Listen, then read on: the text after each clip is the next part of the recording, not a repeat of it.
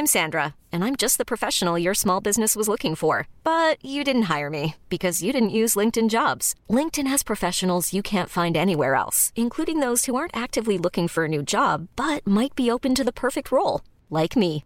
In a given month, over 70% of LinkedIn users don't visit other leading job sites. So if you're not looking on LinkedIn, you'll miss out on great candidates like Sandra. Start hiring professionals like a professional. Post your free job on linkedin.com/achieve today. Bonsoir à tous et bonsoir à toutes. Bienvenue dans Punchline ce soir sur CNews. L'émotion et le choc à Toriac en Corrèze après les aveux du jeune homme soupçonné d'avoir violé et tué Justine Vérac samedi soir. Un corps sans vie a été retrouvé à proximité du domicile du suspect. Les analyses sont en cours pour déterminer s'il s'agit bien de la jeune femme qui a disparu depuis samedi soir. Ses proches sont abasourdis. On entendra le témoignage d'une de ses amies qui ne comprend pas une telle violence. Ce soir, le procureur de Limoges, où le suspect doit être déféré devant la justice, va tenir une conférence de presse. On la suivra en direct sur CNews. Et puis à Rouen, la garde à vue du père de famille qui a passé à tabac avec trois de ses amis un jeune homme soupçonné d'avoir agressé sexuellement sa petite fille de 6 ans se prolonge. On verra ce que risque cet homme pour s'être fait justice lui-même. On rejoindra notre équipe sur place pour savoir ce qu'il risque exactement en termes de condamnation. Nous sommes avec Eric Nolot, journaliste et écrivain. Bonsoir mon cher Bonsoir, Eric. Laurent. Nathan. Devers, euh, agrégé de philosophie, écrivain Bonsoir, aussi. Bonsoir à vous. Jean-Sébastien Ferjou, directeur du site Atlantico. Bonsoir, Bonsoir. Jean-Sébastien. Et Céline Pina, essayiste. Bonsoir Céline. Euh, on va tout de suite euh, s'intéresser à la disparition de cette jeune femme, Justine Vérac, 20 ans. Euh, un corps sans vie a été retrouvé à proximité du domicile du principal suspect. Il s'appelle Lucas. C'est un agriculteur de 21 ans qui connaissait euh, la victime, euh, évidemment Justine. On va faire le point sur cette affaire avec Arthur Muriot. Dénouement tragique dans l'affaire de la disparition de Justine Vérac. C'est dans un secteur boisé de Béna en Corrèze que le corps a été retrouvé après les aveux du suspect. Samedi soir, c'est la dernière fois que la jeune fille avait été aperçue en sortant de boîte de nuit. Selon plusieurs témoins, elle était alors en compagnie d'une de ses connaissances, un ouvrier agricole de 21 ans. L'homme a été placé en garde à vue. Les enquêteurs découvrent alors des traces de sang dans son coffre de voiture ainsi que dans sa chambre. À proximité de son domicile, les restes calcinés du sac à main de Justine sont retrouvés. Ce matin, au terme de sa garde à vue, le suspect avoue avoir violé puis tué Justine. Il indique aux policiers l'endroit où il a dissimulé le corps. Quelques heures plus tard, un cadavre est découvert à proximité de son domicile. Justine était la mère d'un petit garçon de deux ans. Une marche blanche pour lui rendre hommage aura lieu samedi après-midi à Brive. Voilà, et on attend bien sûr euh, les précisions du, procureur de Limoges tout à l'heure à 18h30 pour avoir la certitude, euh, malheureusement, que ce corps euh, retrouvé est celui de Justine. Eric Nolon, on est sur une affaire tragique, une affaire tragique qui s'ajoute à plusieurs affaires tragiques qui ont scandé les dernières semaines et qui rajoutent au climat anxiogène dans lequel nous vivons. climat anxiogène et puis le, le sentiment d'horreur est ravivé à, à chaque fois parce qu'on voit, c'est presque les mêmes histoires, à quelques détails sordides près, à quelques détails euh, horrifiants près. À chaque fois, on voit un visage de, de femme, l'innocence, et puis euh, on voit qu'il y a en quelques secondes un- une vie normale peut basculer dans un, dans un roman d'horreur avec des, des- des détails qui font dresser les cheveux sur la tête. On s'habitue pas, tant mieux à ce qu'on ne s'habitue pas, mais il y a quelque chose de de presque métaphysique dans, dans, dans, dans ces histoires. Le mal, la- l'éternelle méditation sur le mal, d'où d'où il vient, comment il peut s'insinuer euh, pas chez des quantités de gens, parce que chez les, les violeurs et les meurtriers, il n'y a pas un profil type, il n'y a pas un portrait type, ça peut être euh, n'importe qui. Comment eux aussi peuvent basculer dans quelque chose qui nous est euh, absolument incompréhensible? Comment on peut tuer, brûler, enterrer comme ça une, une jeune femme, franchement? On est devant l'énigme du mal euh, intact à chaque fois. Nathan Devers, euh, vous êtes philosophe, on est face à une désinhibition de la violence. Euh, on prend, on, vole, on viole, on pille, on, tue. Euh, Qu'est-ce que ça dit, encore une fois, de notre société? Bah, écoutez, il faut, en effet, je pense que ça confronte ce- genre de, de faits divers absolument tragiques, nous confronte à, l'énigme du mal. Je suis d'accord avec vous. C'est-à-dire que quand un fait divers de cette nature est, dévoilé dans la presse, avec le, temps qui passe, les jours qui passent, on apprend toujours de plus en plus de détails sur euh, le profil euh, du, suspect, euh, ses motivations psychologiques quand il y en a, la manière dont il a procédé, etc. Et toutes ces explications, en fait, elles n'expliquent rien. C'est-à-dire que plus on apprend des informations, et moins on en sait à la fin. Parce qu'il y a toujours cette gratuité euh, fondamentale, surtout dans des, dans des crimes de cette nature, où, on ne enfin vraiment, en plus, le, mm. le, mobile semble totalement euh, absent, euh, une gratuité de la violence. Ensuite, je pense que toute la difficulté et toute la question, c'est de savoir quelle place accorder à ce genre de fait, aussi tragique soit-il, dans le débat public. C'est-à-dire que dans une société d'un grand pays avec des dizaines et des dizaines de millions d'habitants, c'est absolument tragique, ça fait partie de la vie. Il y a des crimes, il y a des crimes atroces, il y a des crimes horribles euh, qui, qui, sont, euh, qui suscitent l'émotion pure. Quelle place leur donner dans le débat? Quelle visibilité? Est-ce que c'est des affaires de société? Est-ce que euh, est-ce qu'il faut seulement les cantonner à la presse régionale? Est-ce qu'il faut en discuter? C'est une vraie question que j'ai. J'avoue que j'ai pas de, de, de réponse là-dessus. Jean-Sébastien Ferjou, sur cette accumulation d'affaires, celle-ci euh, c'est une jeune femme de 20 ans dont on pense que le corps a été retrouvé à proximité du domicile euh, du suspect. Je crois qu'il faut résister à la tentation de parler de gratuité ou d'absence euh, de mobile. Béatrice Brugère le disait sur votre plateau, la magistrate. Voilà, il y a en général quand même, à part les cas de véritable psychiatrie, toujours un mobile, alors qui peut paraître parfaitement incompréhensible aux yeux de la quasi-totalité euh, des autres euh, êtres humains, mais qui est quand même immobile et qui souvent a à voir avec un refus de la frustration. Alors je ne sais pas si ce fait divers-là dit beaucoup de notre société ou non, il est trop tôt pour euh, se faire une opinion. Il y a toujours eu malheureusement des faits divers, des viols et, des meurtres, et évidemment qu'il ne faut, qu'il ne faut jamais s'en accommoder, mais Peut-être ce qui caractérise notre société, c'est cette espèce de refus de la frustration parce mhm. qu'il y a toute une éducation qui s'est mise en place et qui considère en quelque sorte que toute frustration, toute contrainte que nous exerçons dès les plus, de, dès les plus jeunes âges euh, sur les enfants est en quelque sorte une atteinte à leur euh, développement, à leur euh, potentiel bonheur. Moi, je crois à l'inverse que c'est parce que nous avons renoncé justement à cette éducation, à la frustration, que tant de gens se trouvent perdus aujourd'hui et d'ailleurs ne sont pas plus heureux qu'avant. Parce que si on fait le bilan, parle beaucoup euh, de, de dérive euh, du mm. conservatisme où on s'en alarme. Enfin, il me semble quand même que depuis 50 ans, c'est plutôt le, le, progressisme qui a eu la haute main mm-hmm. euh, sur beaucoup d'aspects de la société française. Et c'est aussi cette société-là qui l'a produit, même si je ne fais pas la référence à ce fait divers-là spécifiquement, parce qu'encore une fois, la nature humaine, et c'est ce que disait très bien Eric Melot ou Nathan Dever, le mal, ça existe et malheureusement, ça existera mm-hmm. toujours. Céline Pina, votre regard sur cette affaire tragique, ce drame à nouveau en Corrèze je, je, rebondirai sur la question de la, frustration. En fait, la civilisation, c'est l'arrachement aux, pulsions, aux pulsionnels.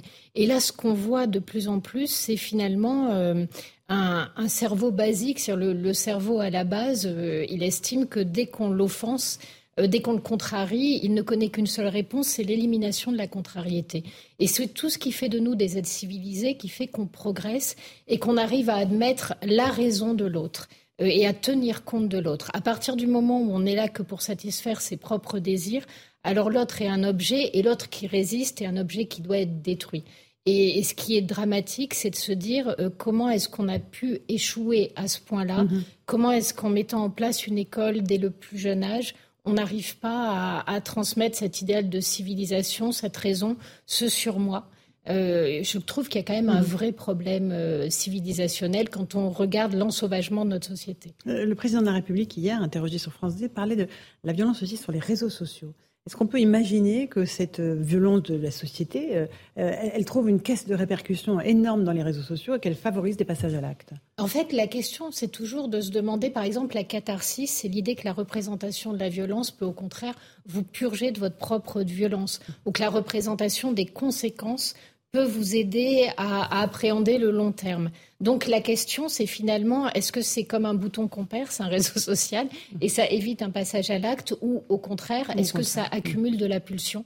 J'ai pas la réponse. C'est un débat fondamental. Est-ce que, euh, en fait, il subsiste au fond de l'être humain des invariants il subsiste une part d'archaïsme, même chez des gens de plus en plus civilisés, je parle factuellement, puisque plus le temps avance, plus nous sommes des, êtres civilisés, ou certaines tendances de notre société aggravent-elles euh, ces, ces, pulsions Ça, c'est un débat très très difficile euh, à trancher, surtout dans le cas qui, nous occupe, même si on n'a pas euh, tous mmh. les détails, parce que là, on est dans une sorte de de faits divers, je dirais pur. Il n'y a pas l'arrière-plan. Euh, cette personne mhm. n'aurait pas dû être là parce qu'elle était sous, l'expulsion, enfin sous une mesure d'éloignement du territoire. C'était pas un mineur qui était entré alors qu'il n'était pas mineur. Là, on est devant l'énigme absolue. Et mhm. j'avoue que moi aussi, j'ai du mal à trancher, mais c'est quand même très mystérieux et un peu désespérant pour euh, mhm. pour l'être humain. Euh, voilà. Mais sinon, pour répondre à votre question, moi, je, les réseaux sociaux. moi je crois que vraiment mhm. les réseaux sociaux euh, favorisent quand même le passage à l'acte parce que maintenant les, gens ne, ne, supportent plus d'être contrariés. Il n'y a pas de discussion possible, c'est l'affrontement immédiat. Et l'affrontement par les mots peut dégénérer assez facilement en affrontement par les,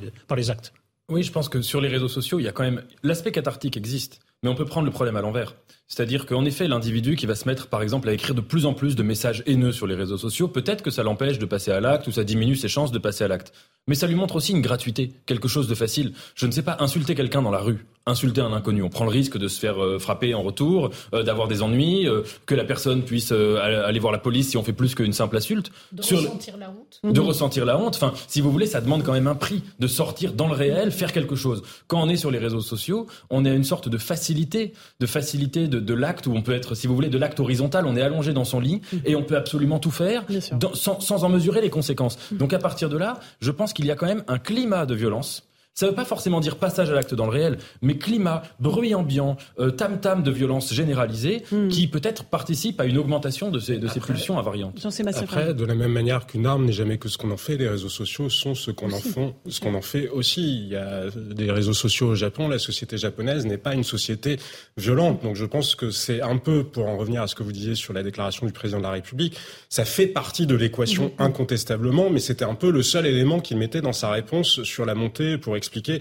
la mhm. montée de la violence de la société française. Et ça, ça me paraît parfaitement absurde. Ce qui est établi, vraiment, il y a eu un certain nombre d'études, on travaille beaucoup sur ces sujets-là sur Atlantico, c'est le lien entre la santé mentale et les réseaux sociaux. Parce que la comparaison, le mhm. fait d'être en permanence confronté à ce que vous font croire de leur vie les autres, qui par définition est mieux, euh, ça génère beaucoup de souffrance. Mais c'est peut-être par ce biais-là, ça n'est pas en revanche, il n'y a aucune étude qui ont prouvé qu'il y aurait un lien entre les réseaux sociaux et, la progression directe de, la, violence. Allez, on continue ce débat dans un instant. Je passe la parole, Céline. Simplement, il est 17h, on fait le rappel des titres de l'actualité avec Adrien Spiteri.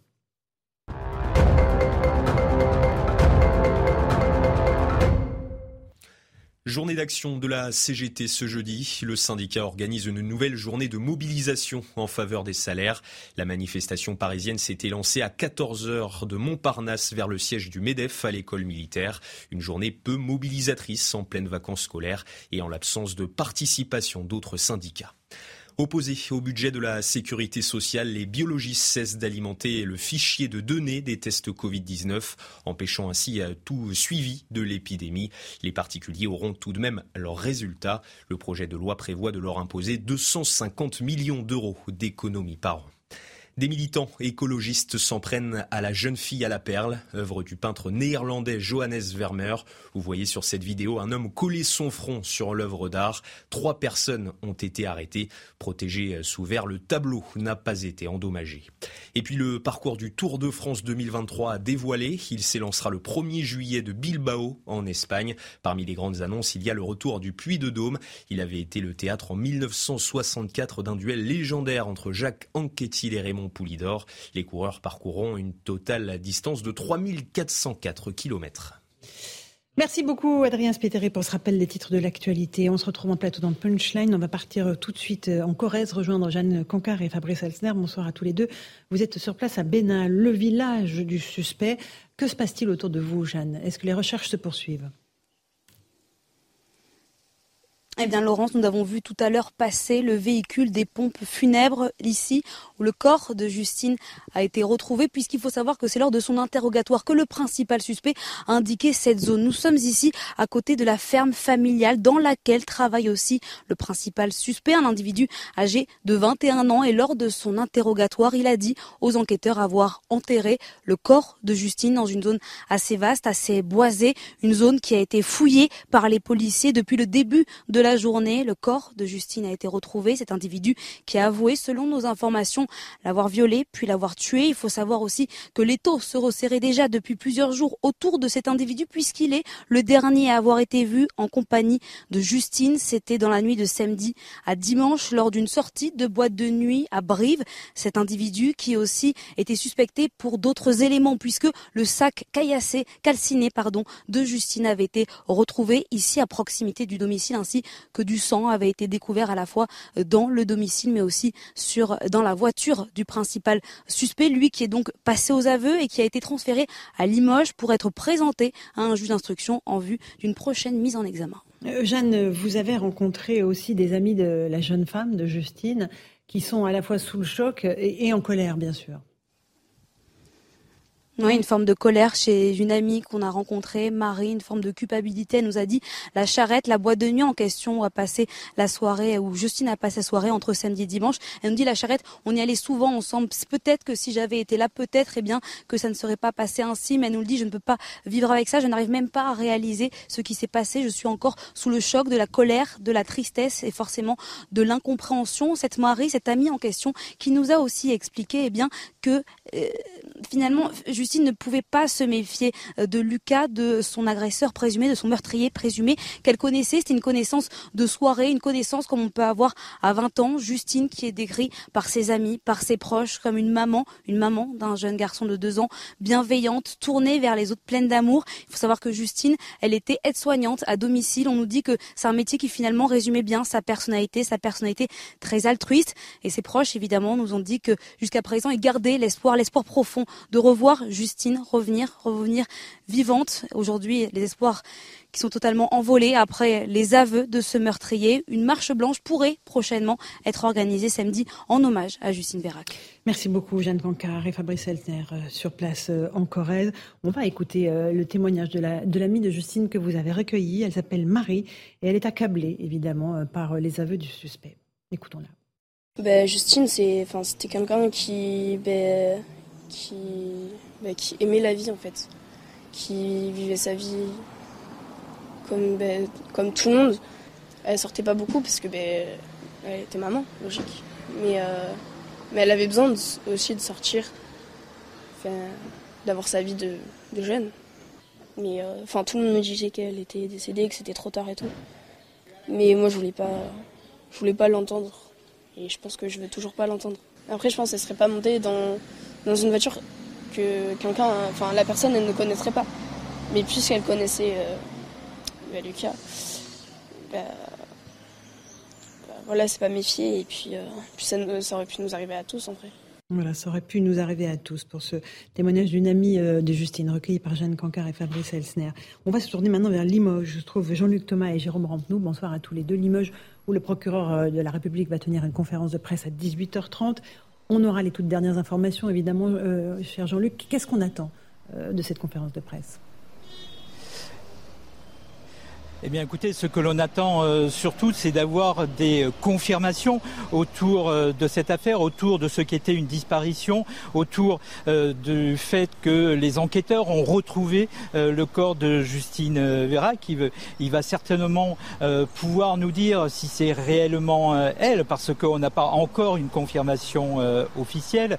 Il va certainement pouvoir nous dire aussi si l'ADN qui ont été relevés lors des recherche des enquêteurs si donc ces ADN vont être, euh, vont parler, vont pouvoir donner euh, certaines euh, preuves. C'est tout cela que le procureur de la République de Limoges va pouvoir nous dire tout à l'heure. Il faut savoir que jusqu'à hier, eh bien, toute l'enquête était au tribunal judiciaire de Brive-la-Gaillarde et il a été transféré donc ici au tribunal maintenant au pôle criminel du tribunal de euh, Limoges. Il faut savoir que le jeune agriculteur de 21 ans, lui, est à Limoges depuis le milieu de la matinée.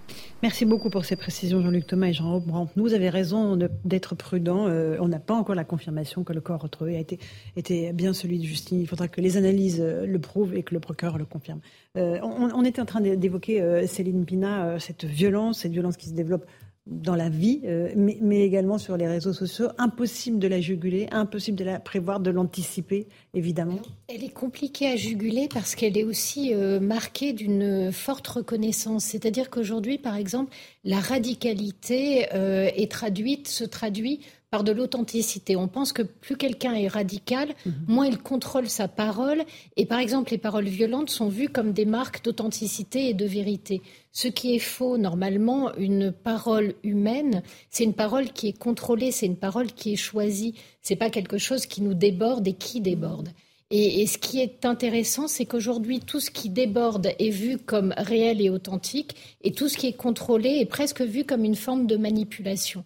Et ça aussi, euh, après, comment voulez-vous que euh, on reconnaisse que l'idéal d'un homme, c'est de s'empêcher, c'est de se contrôler? Mmh. Eh ben, j'ai peur que cette vision un petit peu très enfantine, où on, estime que la radicalité est le seul moyen d'accéder à la vérité, donne mmh. aussi des débordements violents intéressant, Jean-Sébastien Ferjou. Oui, je suis absolument d'accord avec ce que vient de dire euh, Céline Pina. Et pour aller peut-être un pas, faire un pas de côté, non seulement on, a considéré que la radicalité était finalement euh, l'expression de la vérité, mmh. mais en plus on a euh, surinvesti la modération mais la modération, ça n'est pas une valeur en soi. Si vous buvez de l'eau de javel modérément, ça n'est toujours pas bon. Il ne faut pas mhm. confondre la modération et la maîtrise du comportement ou des discours. Sauf que vous remarquerez que le champ politique, il nous oppose la radicalité à la mhm. modération et que précisément, précisément, il devrait être ni l'un ni l'autre, et que nous nous sommes enfermés dans cette dialectique euh, infernale, justement, euh, dont rien ne ressort.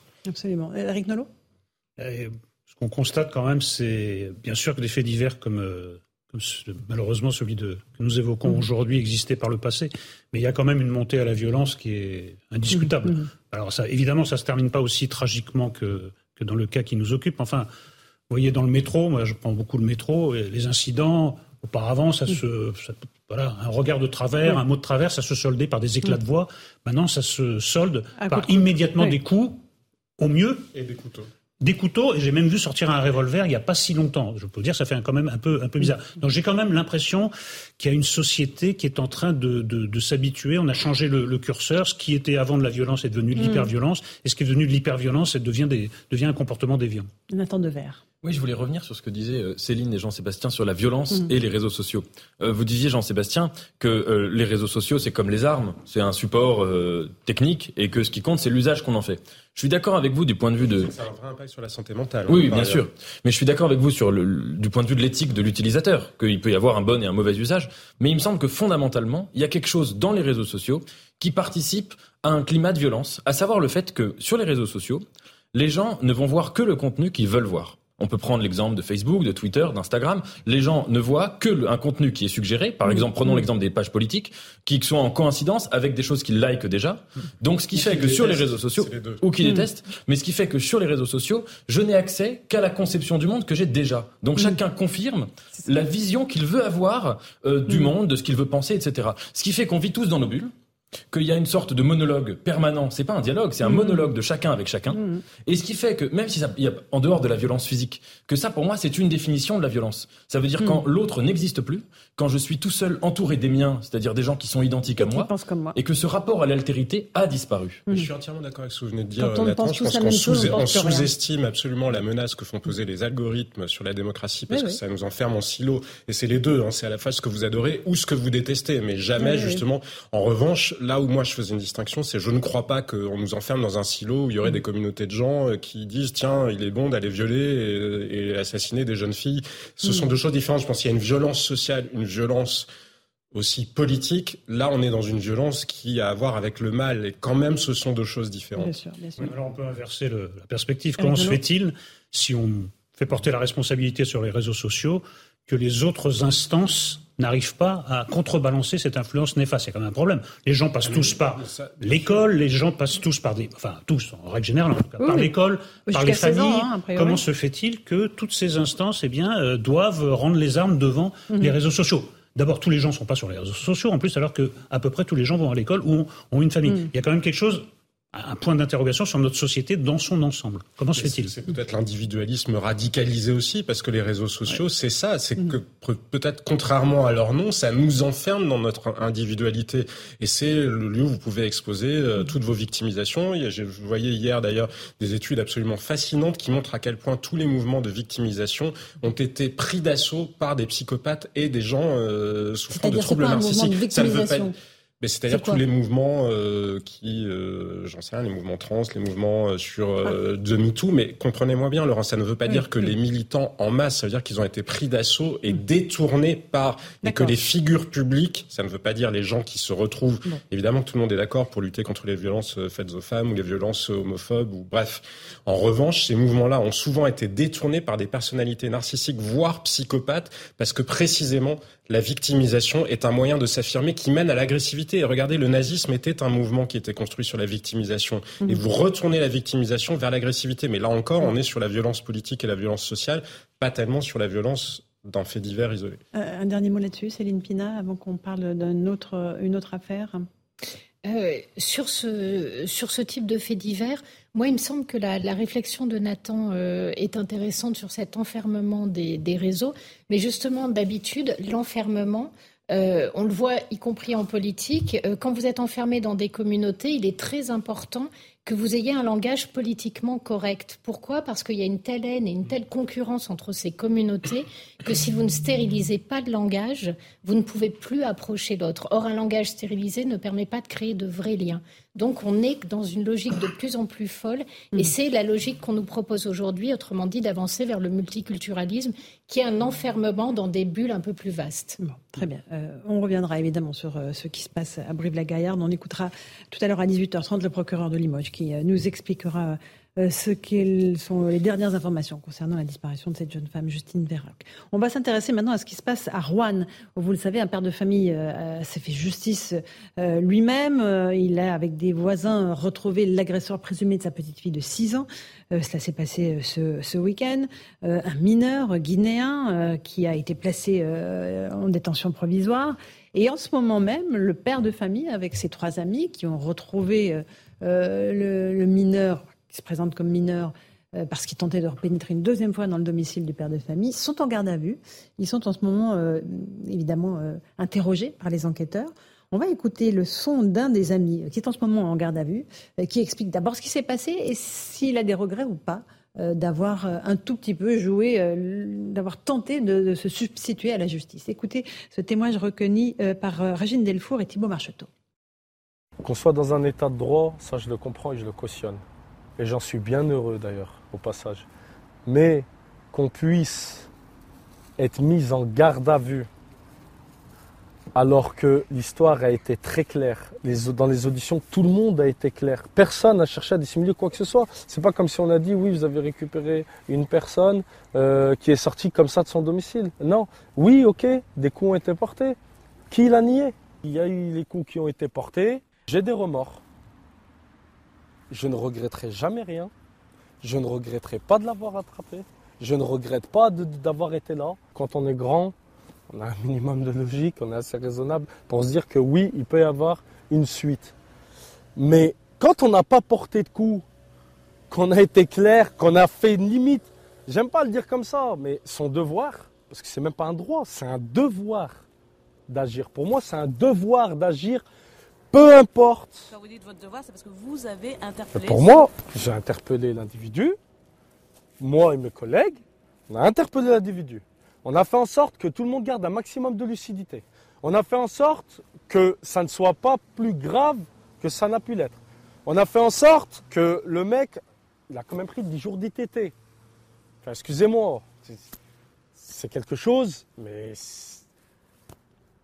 la fille, elle a pris un trauma à vie je veux dire, euh, si on met les choses en parallèle, euh, la balance, elle est. Enfin, la balance, euh, d'ailleurs, signe de justice, au passage, symbole de la justice, elle n'est pas très équilibrée. Voilà pour ce témoignage recueilli par Régine Delfour de ce jeune qui est donc en, ce moment en garde à vue et qui dit on avait le devoir d'agir. Qu'on oppose à l'état de droit.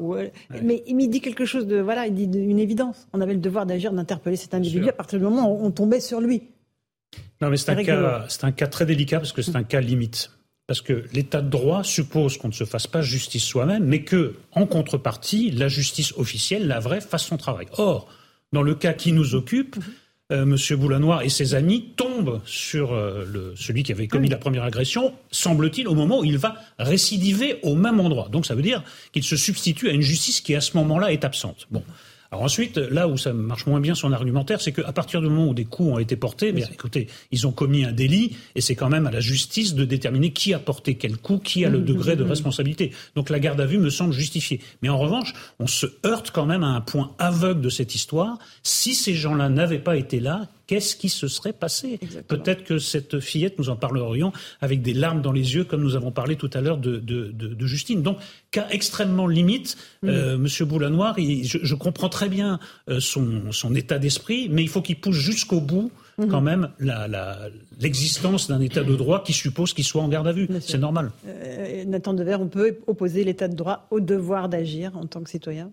Bah, C'est vrai que ce qui est étonnant euh, dans son dans son témoignage, c'est qu'au début il fait l'éloge de l'état de droit et mhm. juste après il nous dit que euh, 10 jours d'ITT versus un traumatisme à vie, c'est pas une justice équitable. Donc mhm. euh, il semble faire euh, sinon l'éloge, du moins mhm. parler de, de vengeance comme d'une justice. Là, il y a une confusion, me semble-t-il. Encore une fois, je suis d'accord avec vous. Moi, je la comprends. C'est-à-dire qu'au niveau, d'abord au niveau psychologique, humain, nous avons tous, je pense, hein, je ne veux pas rentrer dans vos têtes, mais euh, un instinct de vengeance. Euh, j'ai pas de fille, euh, mhm. euh mais quand j'en aurai, si j'en ai, je pense que, enfin, j'espère ne pas être confronté à cette situation, mais c'est tout à fait normal qu'on soit confronté à ces pensées-là. Premièrement. Deuxièmement, ces individus, ils ont agi en connaissance de cause, c'est-à-dire que quand ils, ils, agissent, ils savent très bien que à partir du moment où ils se mettent à frapper un individu, même pour empêcher, etc., mhm. ils vont avoir des problèmes avec la justice. voilà. Donc encore une fois, pour moi, le sujet, il n'est pas dans l'action, et il y a un lien avec le fait divers de tout à l'heure, c'est que des faits divers dans la société, il y en a plein, c'est tragique, c'est mm-hmm. malheureux, mais c'est là, ça s'appelle la société, ça s'appelle le réel. Mm-hmm. Il est pas dans l'action, il est dans le discours sur le réel. Et quand on entend un certain nombre de discours qui aujourd'hui parfois critiquent la justice, qui critiquent l'état de droit, mm-hmm. qui font l'apologie plus ou moins explicitement de la violence, euh, on peut, on s'était questionné tout à l'heure sur l'influence des réseaux sociaux, on peut aussi se questionner sur euh, la place du discours public dans des, dans des actions concrètes. Absolument. Céline Pina, sur cette affaire de justice euh, où on se fait justice soi-même Mais en fait, les gens qui se font justice soi-même, en fait, ils se font pas justice, ils se vengent. Et c'est un sentiment humain basique, on le ressent tous, c'est même le premier, la première chose que l'on ressent. Déjà, la justice, c'est une transmutation de la vengeance. Ça va faire intervenir mhm. un tiers qui n'est pas partie prenante de l'histoire et qui va décaler les choses justement pour rompre le cercle de la violence que la vengeance induit. Ce qui fait très peur aux sociétés, c'est l'idée que euh, vous avez un, acte qui est commis, vous avez une vengeance, le groupe se venge. L'autre groupe, à ce moment-là, se venge à nouveau parce que la vengeance n'éteint jamais l'action. Mhm. Et la justice, elle est là pour éteindre l'action en disant c'est nous, société, qui allons condamner cet homme. C'est pas toi, victime, qui va être vengé de l'acte que tu as subi. C'est nous, société, qui allons, toi, te reconnaître comme victime et lui, le reconnaître comme coupable et sévir. Et à ce moment-là, ce qui va permettre à l'équilibre de fonctionner, c'est si on a le sentiment que la justice passe et agit. Pour ça, il faut qu'elle ne soit pas trop mmh. lente et il faut que les sanctions aient l'air adaptées à ce qui s'est passé. Or, aujourd'hui, ce que l'on voit, c'est euh, des Français qui sont très méfiants vis-à-vis de leur propre justice, mmh. qui à 80% l'estiment laxiste, donc qui estime que justice n'est pas rendue, ce qui redonne en fait tout euh, son, potentiel à l'idée de vengeance. Mhm. Et c'est ce à quoi on est en train d'assister. Mhm. Jean-Sébastien Ferjou, c'est un constat inquiétant que nous dressons depuis tout à l'heure. Bien sûr, mais je crois qu'il y a une accablante responsabilité politique euh, en la matière. Moi, ce que je retiens de l'argumentaire euh, du jeune homme en question, c'est le moment où il fait le geste euh, de la balance. parce que, évidemment, que nous n'avons pas vocation, je ne vais pas redire ce que vient de très bien exposer Céline Pina, nous n'avons pas vocation à nous faire justice nous-mêmes. C'est d'ailleurs pour protéger les citoyens d'eux-mêmes que la justice ou que l'État sont là pour ne pas sombrer dans des cycles de violence. Il y a, cela dit, point technique en passant, une possibilité d'interpellation, un droit d'interpellation. C'est l'article 73, 73 pardon, du Code de procédure pénale mais qui dans permet. des circonstances précises. Oui, en cas de flagrant délit. Mais là, il était manifestement en train de repasser mmh. une barrière. Alors, ça ne justifie certainement pas la violence. Le, passage à tabac. Oui, oui, non, non, mais je suis entièrement. Euh, non, non, mais il y a un article qui prévoit ça. Juste que ça prévoit ça, parce que dans les discours qu'on a pu entendre sur le fait de ne pas se faire justice euh, soi-même, on a pu entendre des gens qui considéraient qu'il mmh. fallait pas intervenir du tout, alors que parce que la réalité, c'est quoi? La réalité, moi, j'ai posé la question à certains responsables policiers ou de gendarmerie. Que se serait-il passé? C'est la question que vous posiez. Que se serait-il passé sans l'intervention, justement, du mm. père et des autres Vraisemblablement, la police ou la gendarmerie ayant assez peu de moyens, ça n'aurait pas été une enquête considérée comme prioritaire parce qu'il ne s'agissait pas, c'est horrible, hein, il ne s'agissait pas d'un viol, mais d'attouchement sexuel. Alors je pense que le traumatisme pour la petite fille, euh, il est euh, de la même intensité, mm. mais juridiquement, Et qu'aurait risqué le mineur en question, le mineur isolé en question mm-hmm. Vraisemblablement, dans des cas similaires, ça aurait été suivi psychologique suivi psychologique. Et là où il fait le geste en disant mais quand même un traumatisme qui dure toute une vie parce qu'il y a les attouchements sexuels, mais je vais vous dire même sans attouchement sexuel, le fait d'être agressé chez vous, la nuit, quand vous êtes un enfant, c'est-à-dire le, vous n'avez plus jamais confiance en rien. Je voyais aujourd'hui une décision de justice aussi dans le Val-de-Marne, une dame qui était chez elle, une dame de 68 ans, un individu, un migrant euh, en situation irrégulière, est rentré de nuit, même chose, dans le, dans, à domicile, pour cambrioler. Il l'a étranglée. Alors, elle a survécu parce que son mari euh, est venu la sauver. Mais vous savez de quoi il a écopé? De la prison avec sursis. Mhm. De la prison avec sursis. Donc je suis désolé, mais en tant que citoyen, en tant que citoyen, si on se dit que nous mhm. vivons dans un pays où les gens peuvent pénétrer chez vous, où vous avez un droit de légitime défense, mais qui est extrêmement mhm. restreint, et au-delà de ça, qu'Emmanuel Macron avait contesté, souvenez-vous-en, pendant la campagne électorale, à propos d'un fait divers tragique qui s'était passé en Charente, un homme seul avec sa petite fille dans sa maison, dans une ferme isolée, ayant tiré et cambriolé, et le, président de la République avait considéré qu'il n'y avait pas de droit de légitime défense. Mais pardon, mais quand même, le fameux geste de la balance, je crois qu'il est totalement déséquilibré et qu'il n'y a plus de justice de ce point de vue-là. Alors ça ne veut pas dire, moi je n'appelle pas une justice expéditive, rapide, à des peines, mm. ça n'est absolument pas le sujet, mm. Mais l'équilibre est rompu. C'est important parce que le réflexe de ces hommes se base sur un un réflexe viscéral. Moi, mes deux fils ont été agressés séparément. Je peux vous dire qu'il y a des très mauvaises pensées qui m'ont traversé l'esprit et qui continuent à me traverser des années après. Hein. Mm-hmm. Et d'ailleurs, euh, c'est là où j'en viens au deuxième, c'est en plus de ces réflexes viscéraux, la conviction que la justice, en fait, ne passera pas. Ce qui s'est passé dans le cas de mes deux fils, puisque dans un cas, ils ont chopé le type, il a eu une claque euh, sur le poignet, attention, il ne faut pas recommencer. Et l'autre, il n'a jamais été inquiété pour des faits autrement plus graves. Donc, dans la tête des gens, ben, il y a mm. ce double mécanisme, des réflexes un peu archaïques, surtout quand on, touche à votre gosse, c'est un peu immédiat. Et puis, ils se disent, de toute façon, il va rien se passer pour eux.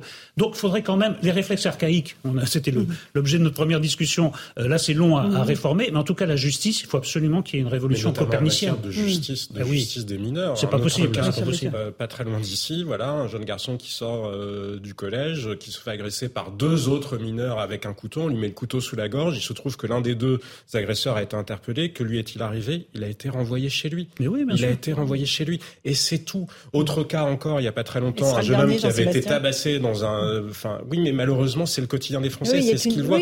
tabassé pour des raisons homophobes. De quoi ont été copiés les agresseurs de stages mm. euh, de citoyenneté et de rappel à la loi. Mais les gens qui ont été tabassés, ça affecte leur confiance. Le traumatisme, il est majeur. C'est comme s'il y avait une incitation de hmm. la justice. Alors après, les gens, s'ils sont dans la récidive, là, ils sont condamnés lourdement. Mais je pense que sur les premières condamnations, il y a un vrai sujet d'échelle des Une petite pause. On continue ce débat. On partira à Rouen pour euh, savoir si la garde à vue euh, de ce père de famille est levée.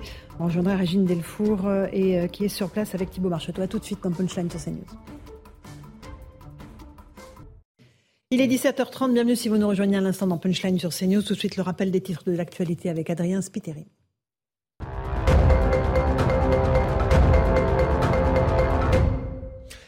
Emmanuel Macron à Bourges ce jeudi, une journée de visite consacrée aux armées et à l'industrie d'armement. Le chef de l'État était accompagné de Sébastien Lecornu, ministre des Armées. Avec ce déplacement, le président de la République souhaite démontrer la mobilisation de l'État dans un contexte de guerre. De nouvelles aides pour les entreprises et les collectivités. La première ministre Elisabeth Borne annonce trois nouveaux dispositifs pour contenir les prix de l'énergie. Une enveloppe totale de 12 milliards d'euros. Depuis plusieurs semaines, les organisations patronales alertaient sur la hausse des factures d'énergie. Et puis le parcours du Tour de France féminin dévoilé. Pour cette deuxième édition, le peloton s'élancera de Clermont-Ferrand pour huit étapes. L'épilogue se jouera à Pau une semaine plus tard, le 30 juillet, sur un contrôle à montre individuel de 22 km. Après les Vosges en 2022, ce seront cette fois les Pyrénées qui seront à l'honneur. Merci beaucoup Adrien Spiteri pour ce rappel des titres de l'actualité. Nous sommes avec nos invités, on est dans Punchline. On a été rejoint par le commissaire David Lebars. Bonsoir commissaire, merci d'être là. Secrétaire général euh, du syndicat des commissaires de la police nationale, UNSA. Euh, on va d'abord revenir sur la disparition euh, et sans doute la disparition très inquiétante de Justine Vérac, cette jeune femme de 20 ans qui a disparu à Brive-la-Gaillarde. Jeanne Cancard, vous êtes sur place avec Fabrice Elsner à Béna, le village du principal suspect qui est en ce moment en garde à vue. Que se passe-t-il sur place, Jeanne? done? Eh bien, Laurence, le cordon de police qui était en place jusqu'à présent vient d'être levé par les policiers. Nous nous trouvons donc ici à proximité du domicile du suspect où les scellés ont été posés, puisqu'il faut savoir que c'est lors de sa garde à vue, lors de son interrogatoire, que le principal suspect, un jeune agriculteur âgé de 21 ans, a avoué, selon nos informations, avoir violé puis tué Justine Vera, qu'il aurait ensuite enterré non loin de là où il vit et de là où il travaille, puisqu'il est agriculteur, il travaille dans une ferme familiale de sa famille, et donc qu'il aura enterré dans cette, dans cette vaste zone boisée. C'est ce qu'il a indiqué aux enquêteurs qui ensuite ont déployé d'importants moyens sur place pour tenter de retrouver le corps de Justine Vérac. Un corps a en effet été retrouvé. Lui, de son côté, l'individu âgé de 21 ans a été transféré à Limoges où il doit être présenté aujourd'hui à un juge d'instruction en vue d'une mise en examen. Cet homme qui était la dernière personne à avoir été vue en compagnie de cette jeune mère de famille, c'était dans la soirée de samedi à dimanche en sortant de boîte de nuit à Brive. Lui qui était euh, dans le viseur des enquêteurs puisque il faut savoir savoir que c'est aussi à proximité de là où nous nous trouvons que le sac calciné de Justine Vérac avait été retrouvé et que des taches de sang avaient été découvertes à la fois dans la voiture du principal suspect et dans son domicile vers lequel nous nous trouvons. Encore une question, euh, Jeanne. Vous avez vu il y a quelques instants un fourgon mortuaire quitter les lieux, c'est bien cela? Oui, Laurent, c'était il y a environ une heure et demie. Un véhicule des pompes funèbres a quitté ici le lieu. On peut évidemment imaginer euh, que celui-ci venait récupérer la dépouille de Justine Vera, Il y a évidemment des identifications à faire, tout comme les traces de sang qui ont été retrouvées. Elles aussi, elles sont en cours d'analyse pour confirmer que c'est bien le corps de Justine Vera qui a été retrouvé. En tout cas, de son côté, le principal suspect, lui, est passé aux aveux lors de sa garde à vue. Merci beaucoup, Jeanne Cancard euh, et Fabrice Elsner. On vous trouvera un peu plus tard euh, dans la soirée commissaire Le Bars. Là, il faut attendre la prise de parole du procureur pour être, avoir la certitude que le corps retrouvé est bien celui de Justine Vérac, mais les, indices sont concordants? Les indices sont concordants de tout ce que j'ai écouté euh, attentivement et euh, on peut quand même commencer à tirer quelques conclusions, enfin pas des conclusions mais des, euh, deviner que si l'individu est passé aux aveux et que les policiers ont été guidés dans un endroit où un corps a été enterré, s'ils trouvent un corps, mhm. Je crois qu'on part quand même euh, vraisemblablement sur la découverte de cette pauvre jeune fille.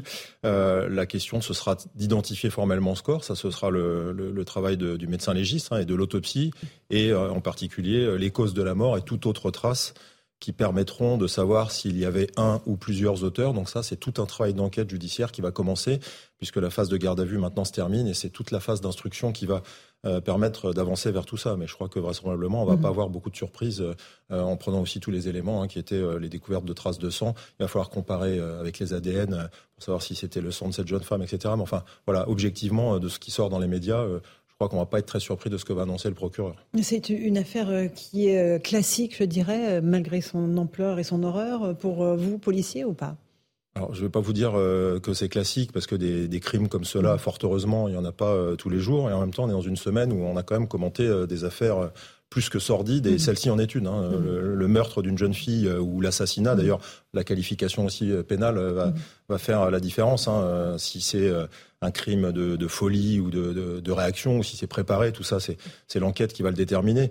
Euh, moi, ce que je sais, c'est que les enquêteurs de police judiciaire qui sont sur des affaires comme celle-là, ils ne négligent aucun détail depuis le début. Tous les détails comptent parce que ces détails-là, à la fin, pèsent énormément. Vous faites la moindre erreur et euh, il y a des erreurs qui se payent très cher. Je vais, par revenir sur des affaires. Ben, mm. Par exemple, l'affaire du petit Grégory, c'est une affaire aujourd'hui où on ne sait toujours pas qui est le criminel parce qu'il y a eu des erreurs. Mm. Et il faut reconnaître que parfois, ben, la police ou la gendarmerie ou la justice mm-hmm. ou collectivement peut commettre des erreurs.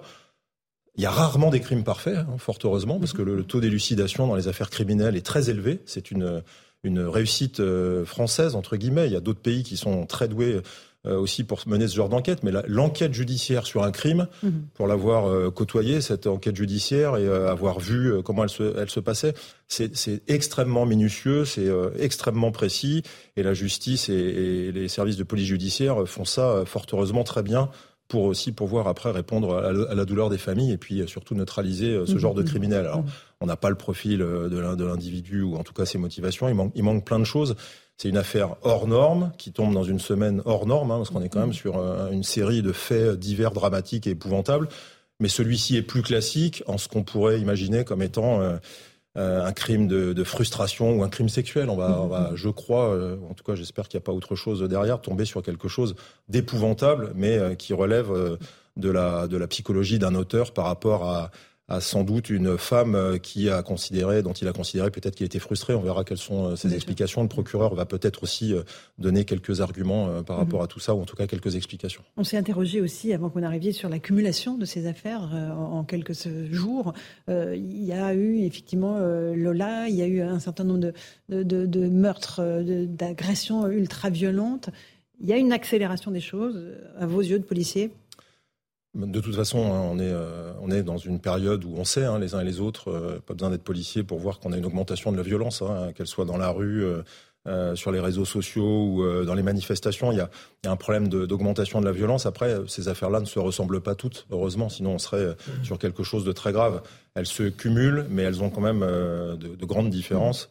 À commencer par les motifs et, la façon dont elles se déroulent. Donc je ne vais, pas les comparer, mais c'est vrai que en, une semaine, je crois, en, huit ou dix jours de temps, avoir des affaires criminelles comme ça dans les différents coins de la France, si on était un peu simpliste, et il faut pas l'être, on se, on se dirait mais qu'est-ce qui se passe en mhm. France? C'est pas le sujet. Mhm. On a une affaire là criminelle euh, de droit commun, comme on peut dire. Enfin, je pense hein, en tant que policier, je vous dis, je parle à vide. Hein, je n'ai strictement aucune information sur l'enquête. Je, on, les aura tout je fais toujours soin de, de, de, ne prendre aucune information auprès de mes collègues. Je les mettrai en difficulté et ils auraient bien raison de, de ne pas me répondre. Je, mais d'expérience, voilà, euh, celle-ci, c'est euh, c'est sans doute très basique alors si je dois la comparer, je vais être très prudent avec euh, avec l'affaire Jubilard. Dans celle-ci, on a le corps. Mhm. Alors ça permettra beaucoup de choses. Hein. Ça permettra d'avoir des éléments sur ce qui s'est passé. On a un individu qui a avoué mhm. et, euh, et je pense que la famille aura des réponses. Alors que dans d'autres affaires, je prends l'exemple de l'affaire Jubilard, il n'y a mhm. toujours pas le corps. Imaginez la douleur des familles euh, sur ce qu'est de ne pas retrouver le corps d'une victime, que ce soit une épouse ou une fille. Je pense à des à des disparitions de mineurs qui n'ont jamais été retrouvés. Euh, Il y en a. Voilà, il y a des affaires qui peuvent durer 30 ans, voire certaines qui ne se, qui ne trouvent jamais résolution. Au moins celle-ci, elle est partie pour avoir une résolution, ce qui est important. Les autres, euh, dont on, a parlé cette semaine, dont on parlera peut-être ce soir, mm. elles sont. Euh, D'abord, il faut être très prudent parce que on voit que les choses peuvent très vite évoluer. Et puis surtout, moi, je j'en profite pour dire que la, la seule version qui vaille, c'est celle de l'enquête judiciaire, et la seule parole publique qu'il faut écouter, c'est celle du procureur qui va lui-même pouvoir répercuter les choses telles qu'elles se sont passées. Ça n'empêchera pas que des gens veuillent polémiquer ou pas, mais c'est cette parole-là qui compte. Et, euh, et, on a un système de droit et, un, une démocratie qui permet justement de faire mm. confiance en nos institutions pour que ça fonctionne comme ça. Alors peut-être que c'est un avertissement que vous mettez pour, euh, avant qu'on évoque l'affaire de Rouen, où ce père de famille s'est fait justice lui-même euh, contre un mineur dont il pensait qu'il était l'agresseur sexuel de sa petite fille.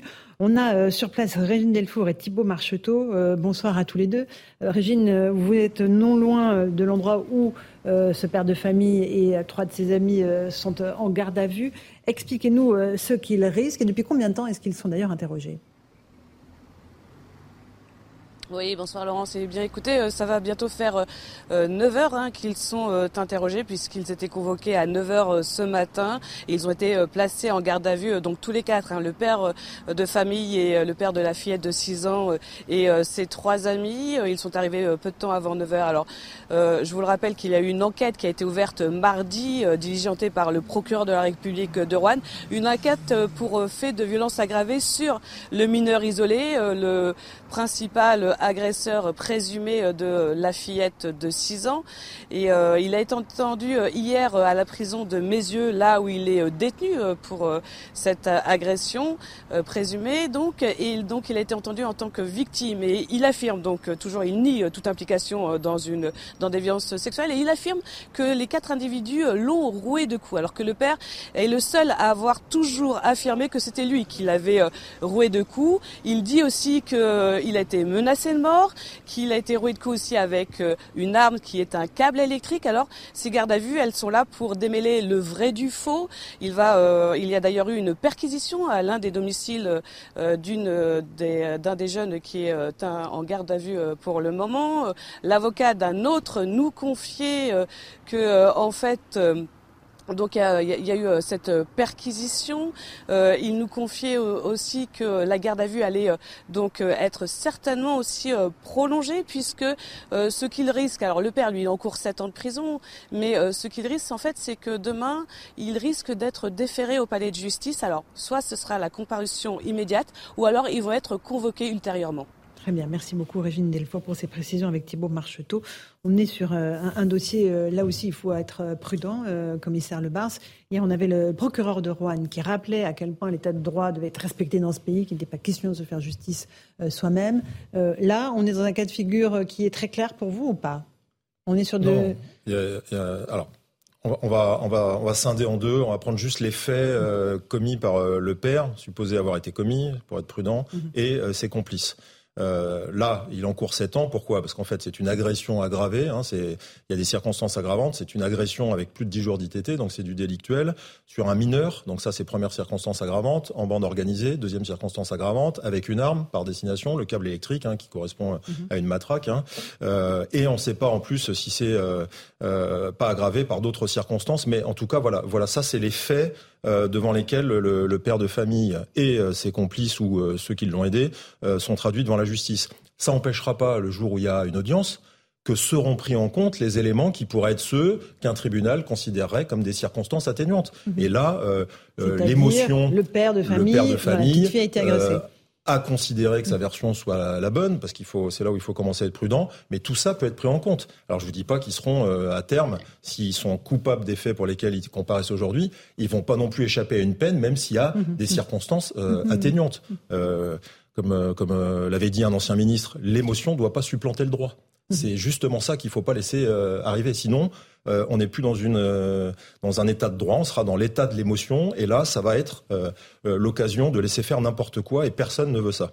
Sur la version du père, sur la façon dont la version a été présentée, c'est là où il faut être prudent. Il y a une version médiatique à laquelle on participe mhm. tous, qui est celle de l'émotion où on se dit, bah, on aurait peut-être tous pensé pareil en tant que mhm. père de famille, sauf qu'on est les uns et les autres détenteurs de la version du père dont on ne sait pas s'il dit vrai ou faux.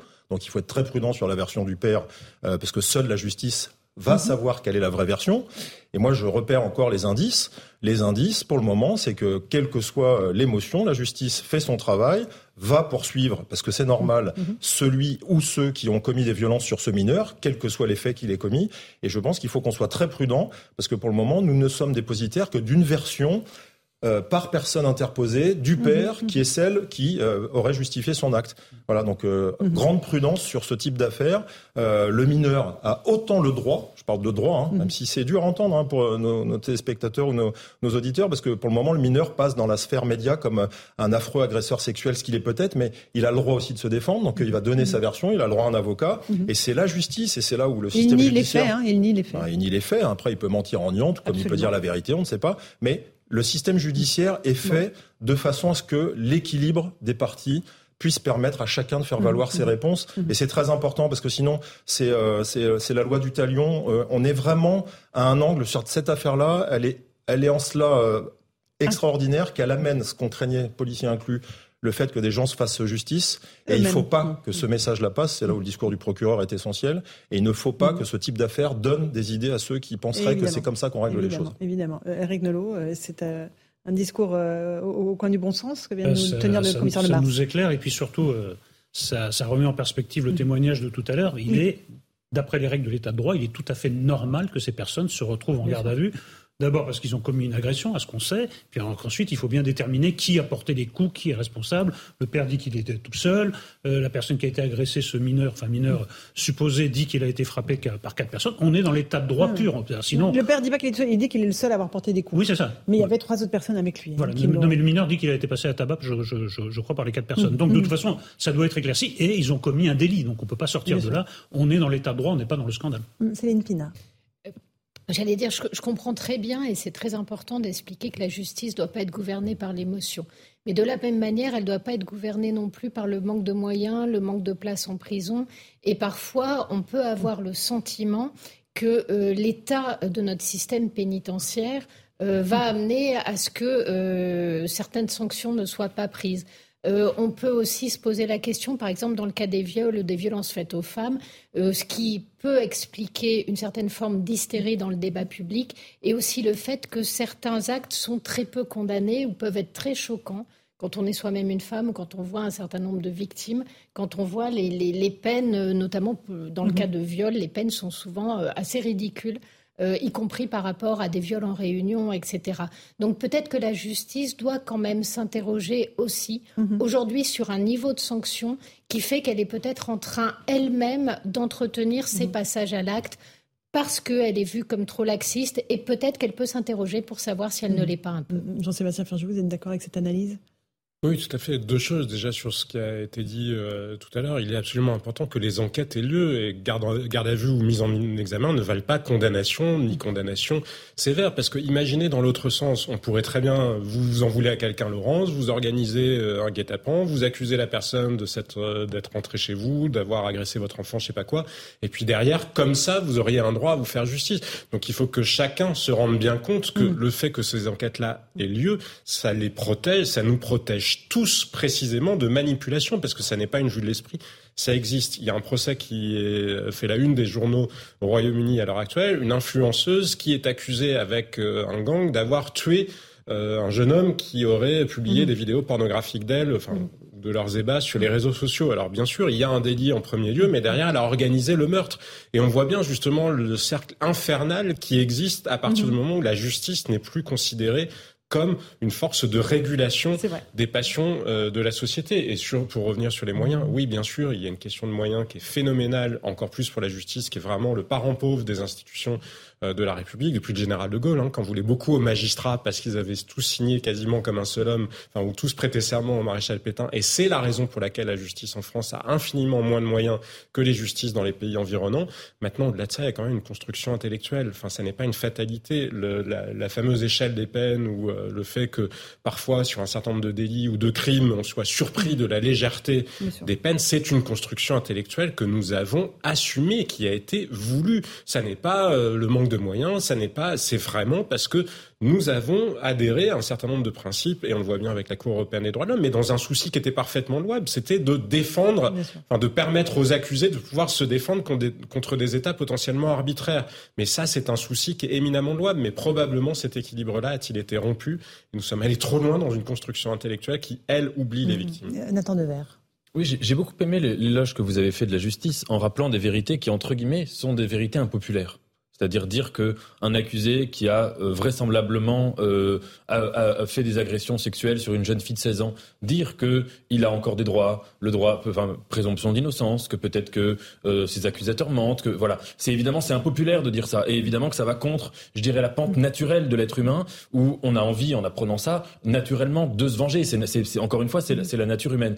Mais dire ça, c'est majeur, parce que la justice c'est pas seulement que c'est une vengeance faite par un tiers, etc. C'est que la justice, c'est la sortie de la logique de la vengeance. Elle n'est même pas au service des victimes, elle est au service du droit. Sinon, il y aurait un mimétisme mhm. entre le bourreau et la victime, par exemple dans le cas de la peine de mort. Et juste une hypothèse.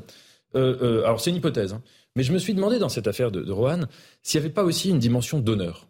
Ça veut dire si par-delà, parce que pour l'instant, l'analyse qu'on a faite, c'était de se dire que c'était de la vengeance, mhm. ce, qui est, ce, qui est, manifestement vrai. Mais s'il n'y a pas une autre dimension qui est de se dire, la justice, elle peut punir un individu, elle peut le neutraliser au sens où elle peut le mettre en prison, etc.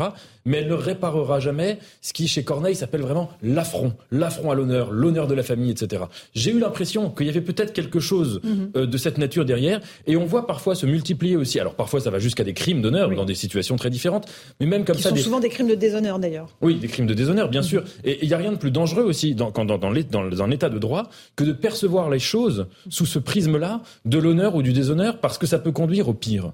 Eric Nolot, vous voulez réagir ce serait, Oui, ce serait gravissime. Ça veut dire que la justice ne peut pas réparer, ne peut pas éteindre euh, peut pas éteindre l'action, qu'on est dans un système de vendetta complètement archaïque, mais qui a encore lieu dans certains euh, pays. Euh, l'écrivain albanais Ismail Kadare, il a raconté comment en Albanie ça se réglait de manière tout à fait parallèle avec une vendetta qui ne s'éteignait pas à travers les siècles. On a qui passe les générations. Ben, il y a une justice aussi en Albanie, donc il y a deux systèmes, il y a deux systèmes concurrents. Mm. En, France, ça fait quand même très longtemps qu'il y a un système de justice, mais apparemment, oui, certains, ça ne leur suffit pas. On voit bien que c'est devenu un sujet, effectivement, cette problématique honneur des honneurs, parce que euh, vous parliez de l'Albanie, mais on voit bien que certains ont importé cette vision-là en mm. France, et ça se joue souvent sur le sort des femmes, le fait que des jeunes filles ne puissent pas sortir avec quelqu'un d'une autre communauté. On parle même pas de avec un Français qui serait juste blanc lambda. Non, il y a vraiment ce contrôle-là de l'honneur des familles et on a aussi par l'acheter laissé s'installer cette, mhm. cette logique intellectuelle-là dans Un dernier mot, Céline en fait, les, les, sociétés d'honneur sont des sociétés de la pulsion et de la vengeance. Il n'y a pas une dialectique autour de la maîtrise, de maîtrise de soi-même et, pas du tout euh, de logique de justice où on décale, où justement on éteint l'action. Au contraire, le but du jeu, c'est de savoir à la fin qui est le dominant, qui est le plus fort. Et il n'y a pas de notion de justice parce que le plus fort, celui qui arrive à éliminer euh, l'autre, euh, est le vainqueur et on se fout de savoir euh, s'il mhm. a raison, tort, etc. Ça se passe ailleurs. Bon, merci beaucoup euh, pour cette première partie de Punchline. On se retrouve dans un instant sur CNews et sur Europe 1. On refera un point complet sur la disparition de la jeune Justine Vérac avec ce corps qui a été retrouvé à proximité du domicile du principal suspect. Et puis on, verra aussi à Rouen ce qui se passe pour ce père de famille qui s'est fait justice lui-même. À tout de suite sur CNews et sur Europe 1. Bonsoir à tous et bonsoir à toutes. Bienvenue dans Punchline. Ce soir sur CNews et sur Europe 1, la colère et l'émotion à Toriac en Corrèze, d'où était originaire Justine, cette jeune femme de 20 ans portée disparue. Depuis samedi soir, le principal suspect a avoué l'avoir tuée et violée. Un corps sans vie a été retrouvé à proximité du domicile de ce jeune agriculteur. Nous suivrons en direct la conférence de presse du procureur de Limoges aux alentours de 18h30. Les proches de Justine sont sous le choc. Une marche blanche sera organisée samedi à 14h à Brive-la-Gaillarde. Et puis, à Rouen, la garde à vue se prolonge pour le père de famille qui avait passé à tabac un jeune homme qu'il soupçonnait d'avoir sexuellement agressé sa petite fille de 6 ans. Il est interrogé avec trois de ses amis. Le jeune homme euh, qui a porté plainte contre eux est toujours en détention provisoire. On sera sur place dans un instant. Ce sera juste après le rappel des titres de l'actualité de 18h.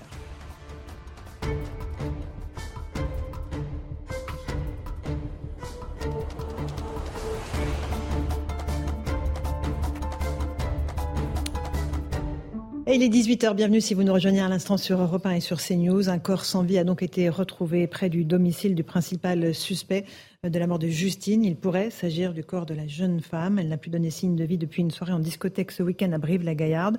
Un agriculteur de 21 ans a avoué l'avoir tué et violé. Des traces de sang ont été retrouvées dans la chambre et la voiture de ce suspect qui est en ce moment euh, présenté à un juge d'instruction à Limoges. Le procureur va tenir une conférence de presse que nous suivrons sur les antennes de CNews et d'Europe 1. Arwan, le père de famille à l'origine d'un passage à tabac euh, en garde à vue, il est euh, soupçonné d'avoir avec trois de ses amis frappé un mineur. ce dernier est accusé d'avoir sexuellement agressé sa petite fille de 6 ans. L'avocat du père de famille s'est exprimé. Il s'étonne de cette décision de garde à vue. Écoutez-le complètement effondré parce que ça fait deux jours qu'il tient sa femme à bout de bras, qui a très peur tout le temps, qui ne dort pas, qui ne mange pas et qui vit extrêmement mal la situation que nous connaissons aujourd'hui. Il est un peu étonné par le placement en garde à vue parce qu'il s'est déjà expliqué sur les faits en audition libre. Il a dit tout ce qu'il avait à dire, il a complètement assumé sa responsabilité. Voilà pour euh, cette affaire euh, de Rouen. En Iran, les forces de sécurité ouvrent le feu sur des manifestants, des tirs en marge d'un hommage à Massa Amini, décédé le 16 septembre. Euh, après son arrestation par la police des mœurs pour un voile mal porté, sa mort a déclenché une vague de contestation sans précédent depuis trois ans dans le pays. Enfin, des températures très élevées enregistrées encore ce jeudi sur une large partie du pays. 28 degrés à Biarritz, euh, près de 30 degrés dans les Landes, c'est 11 degrés de plus que les normales de saison. Comment expliquer cet été indien? Réponse d'Alexandre Letor, météorologue. Ce qui se passe depuis maintenant euh, quelques jours, voire quelques semaines, hein, c'est euh, des températures anormalement élevées. La raison, c'est qu'on a en gros une sorte de, grosse dépression entre Açores et Islande. Il hein. faut imaginer quelque chose qui tourne dans le sens inverse des aiguilles d'une montre. Et donc, euh, vu notre, position géographique, ça nous fait remonter des, vents de sud-ouest à sud avec de l'air chaud en provenance euh, d'Afrique du Nord. Voilà pour euh, ce rappel des titres de l'actualité. Il est 18h02, on est en direct sur Europe 1 et sur CNews. Nous sommes avec Eric Nolot, journaliste et écrivain. Bonsoir, merci d'être là. Nathan Dever, agrégé de philosophie. Bonsoir Laurence. Bonsoir Nathan. Jean-Sébastien Ferjou, directeur du site Atlantico. Bonsoir. Le commissaire David Lebar, c'est avec nous, secrétaire général du syndicat des commissaires de la police nationale, UNSA. Bonsoir. Euh, deux affaires qui nous euh, importent ce soir. Euh, ce qui se passe en Corrèze autour de la disparition de Justine Vérac et puis Rouen avec ce père de famille qui est en garde à vue. Mais d'abord, bien sûr, c'est vers la Corrèze que nous nous tournons avec le corps de Justine Vérac dont on pense qu'il a pu être retrouvé tout près de, du domicile du suspect. On va tout de suite rejoindre sur place Jeanne Cancard avec Fabrice Elsner. Vous Êtes, bonsoir Jeanne, tous les deux encore à Béna, tout près du domicile du suspect. Que se passe-t-il sur place actuellement?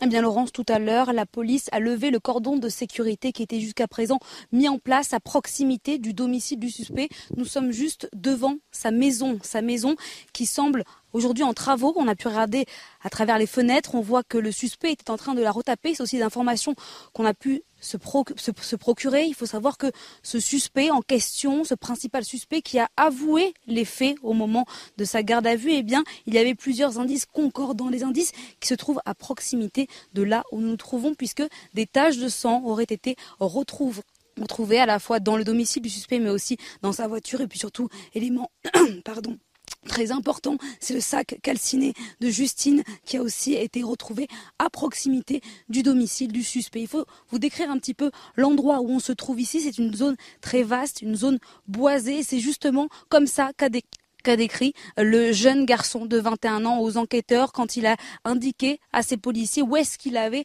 enterré le corps de Justine, cet homme qui avait été placé en garde à vue mardi puisqu'il était, c'est ce que nous a dit euh, la procureure euh, de la République de Brive il y a quelques jours, il était la dernière personne à avoir vu, à être vu en compagnie de Justine vivante. C'était un nuit de samedi à dimanche à une sortie de bois de nuit alors qu'elle sortait comme parfois elle le faisait le samedi soir avec ses amis. Cet homme qui donc aurait avoué l'avoir à la fois violé et tué avant de l'enterrer, ici à proximité de là où nous nous trouvons. Euh, encore un tout petit mot, euh, Jeanne Cancard. Euh, vous avez rencontré des amis de Justine, de, la victime. Ils décrivent tous une jeune fille calme, tranquille, paisible. C'est bien cela? Oui, une jeune fille souriante, bienveillante. Elle était aide-soignante à domicile. On nous disait justement que c'était finalement un métier qui décrivait assez bien sa personnalité, une personnalité très altruiste. Il faut savoir aussi que Justine, malgré son jeune âge, 20 ans, eh bien, elle était déjà maman d'un petit garçon, un petit garçon de 2 ans. Elle était séparée du papa, mais avait un nouveau compagnon. C'est d'ailleurs ce compagnon qui, au petit matin, quand il a vu qu'elle n'était pas rentrée vers 6 heures, a prévenu la maman de Justine pour lui dire qu'elle n'était pas revenue après sa sortie en boîte de nuit. Les parents qui ensuite dans la matinée ont prévenu les gendarmes. Il faut savoir que Justine, elle habitait depuis deux ans environ à Toriac, un village qui se situe à environ une demi-heure d'ici. Elle avait un petit appartement qu'elle occupait avec son fils juste à côté de ses parents, de sa famille. Elle avait plusieurs frères et sœurs. Ils étaient très soudés. Sa maman euh, racontait, disait que tout le temps elle avait des nouvelles de sa fille, tout le temps elle la voyait. Une famille très soudée qui aujourd'hui est évidemment sous le choc. On a pu rencontrer des proches de Justine qui nous ont expliqué, particulièrement une amie qui nous a expliqué que si finalement Justine était partie, potentiellement partie avec ce principal suspect, euh, ce jeune agriculteur qui se prénomme Lucas, eh bien c'est finalement parce qu'elle le connaissait, elle le connaissait euh, par des soirées que donc elle ne se serait pas forcément méfiée des amis qui aujourd'hui sont sous le choc, qui réalisent mais qui jusqu'à présent gardaient toujours l'espoir que Justine revienne ici chez eux. Merci beaucoup euh, Jeanne Cancard et Fabrice Elsner et bien sûr nous aurons plus de précisions sur ce qui a pu se passer ce soir-là lorsque le procureur de Limoges prendra la parole tout à l'heure à 18h. 30 On, vivra cette euh, allocution euh, en direct sur CNews et sur Europe 1. On va écouter la, jeune femme que vous avez rencontrée, l'amie de Justine. Elle s'appelle Marie et elle est bien entendu sous le choc. Ben, Justine, c'était quelqu'un qui, ben, qui, aimait la vie en fait, qui vivait sa vie comme tout le monde. Elle sortait pas beaucoup parce que ben, elle était maman, logique. Mais, euh, mais elle avait besoin aussi de sortir d'avoir sa vie de, jeune. Mais euh, enfin, tout le monde me disait qu'elle était décédée, que c'était trop tard et tout.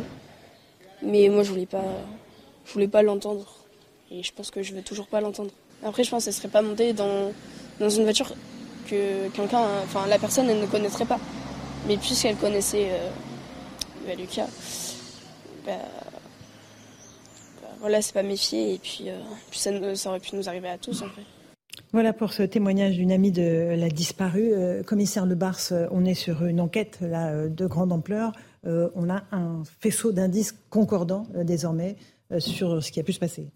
Oui, là, en, deux jours de garde à vue, on a, alors si on, prend en compte le fait que les informations qui sortent sont, avérées, on a des aveux, on a un individu qui aurait orienté les policiers sur le lieu où serait où aurait été découvert le cadavre, mais ça c'est le procureur qui nous le dira, parce que il peut être aussi poursuivi pour recel de cadavres. Hein. C'est peut-être à prendre avec précaution.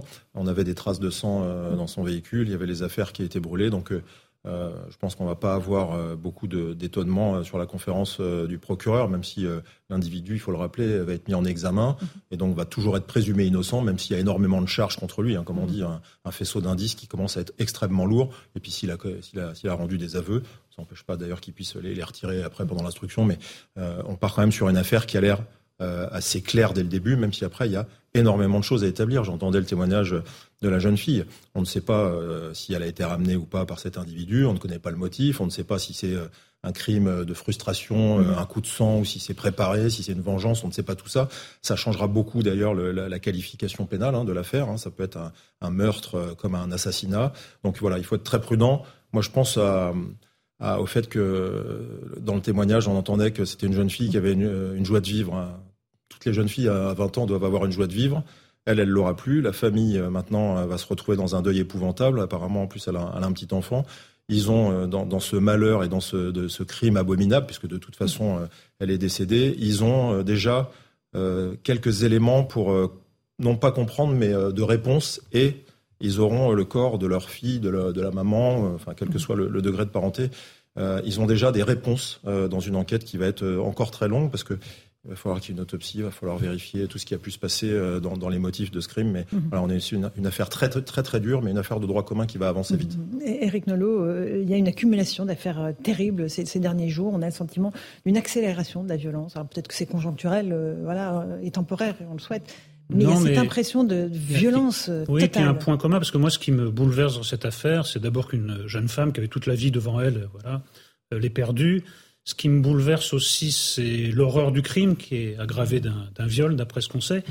Mais ce qui me bouleverse, et c'est là où j'en viens au point commun entre toutes les affaires, c'est que nous affrontons une nouvelle fois l'énigme du mal. nous essayons de l'appréhender, cette énigme du mal, avec des procédures.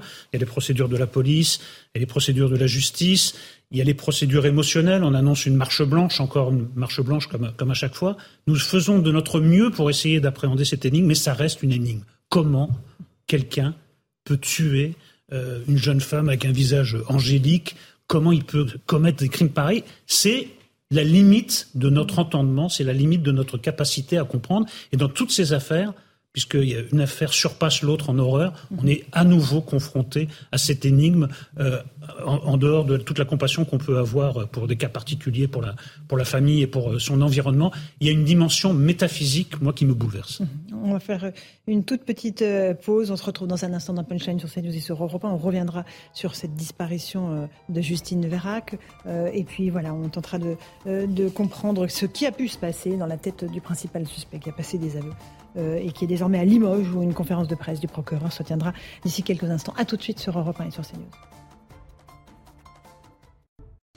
Il est 18h15, on se retrouve en direct sur CNews et sur Europe 1 dans Punchline. On évoque la disparition de cette jeune fille, euh, Justine Vérac, 20 ans, dont le corps a peut-être été retrouvé tout près du domicile du principal suspect. Euh, cet homme s'appelle Lucas, c'est un agriculteur de 21 ans.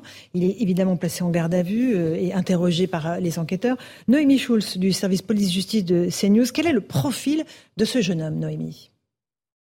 Oui, Laurence, assez peu d'informations filtrées pour le moment. On sait qu'il s'agit d'un jeune homme de 21 ans, agriculteur, qui travaillait dans l'exploitation euh, de ses parents. Lui et sa famille sont d'ailleurs bien connus euh, des habitants euh, de Béna, que Jean-Luc Thomas, avec qui Jean-Luc Thomas a pu échanger ce matin. Des habitants qui font part de leur sidération, qui décrivent une famille honorable d'agriculteurs depuis plusieurs générations, qui parlent du suspect comme de quelqu'un de sympathique, serviable, membre du club de football euh, local.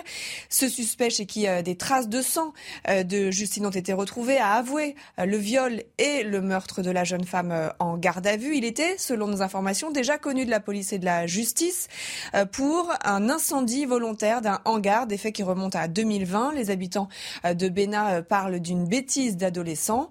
On sait aussi que le suspect et sa victime se connaissaient. C'est en tout cas euh, ce qu'a dit à Jeanne Cancard, une amie de Justine. On aura sans doute beaucoup plus d'éléments à 18h30 avec la conférence de presse du procureur de la République de Limoges. Il prendra euh, la parole sans doute une fois que le suspect aura été mis euh, en examen. Merci beaucoup Noémie Schulz pour toutes ces précisions.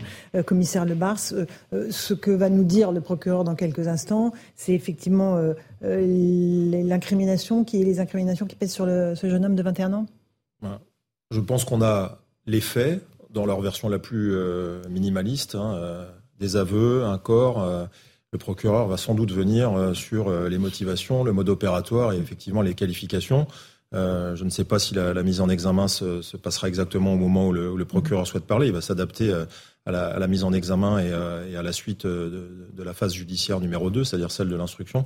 Mais euh, voilà, je pense qu'on va avoir des précisions et que ça va éclairer psychologiquement sur ce qui s'est passé, euh, non pas pour comprendre, mais pour réfléchir à pourquoi ce type d'incrimination et quel, quel, type de geste.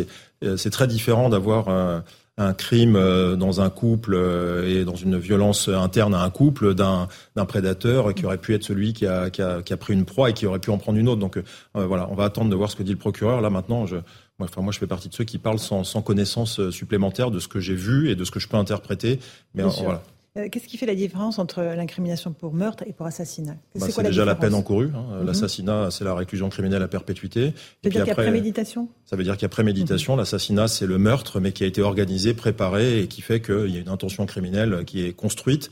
Et puis en plus, il peut y avoir d'autres qualifications. En plus de celle de l'assassinat, je vous dis, le corps pour le moment, euh, on nous dit euh, de ce qui sort de l'enquête qu'il aurait été retrouvé sur indication de l'auteur qui est passé aux aveux, mhm. mais il peut encourir une, une poursuite aussi pour pour recel de cadavres. Ça dépend s'il a dit ou pas lui-même euh, où se trouvait le corps et s'il euh, l'a dit spontanément ou si euh, c'est arrivé autrement. Donc voilà, on ne sait pas non plus quelle est, quelles sont les causes de la mort. Ça peut être extrêmement différent. Mhm. je ne vais pas rentrer dans des détails sordides, mais de savoir si le viol est post ou pré-mortem. Voilà, il y a, ça peut être extrêmement sordide. Tout ça, c'est l'autopsie qui va le dire, sauf si lui-même a donné une version, mais elle devra être confirmée, étayée par des actes d'enquête. Vous savez, dans la, dans la découverte du corps, on a, on a parlé avec votre journaliste sur place du convoi funéraire, euh, il faut euh, pas imaginer, euh, il faut imaginer au contraire ce que c'est qu'une découverte de corps comme ça pour nos policiers enquêteurs et pour les, les spécialistes de l'identité judiciaire. Il faut faire toute une série de relevés sur place. Il faut négliger aucun détail parce qu'il peut y avoir des complices.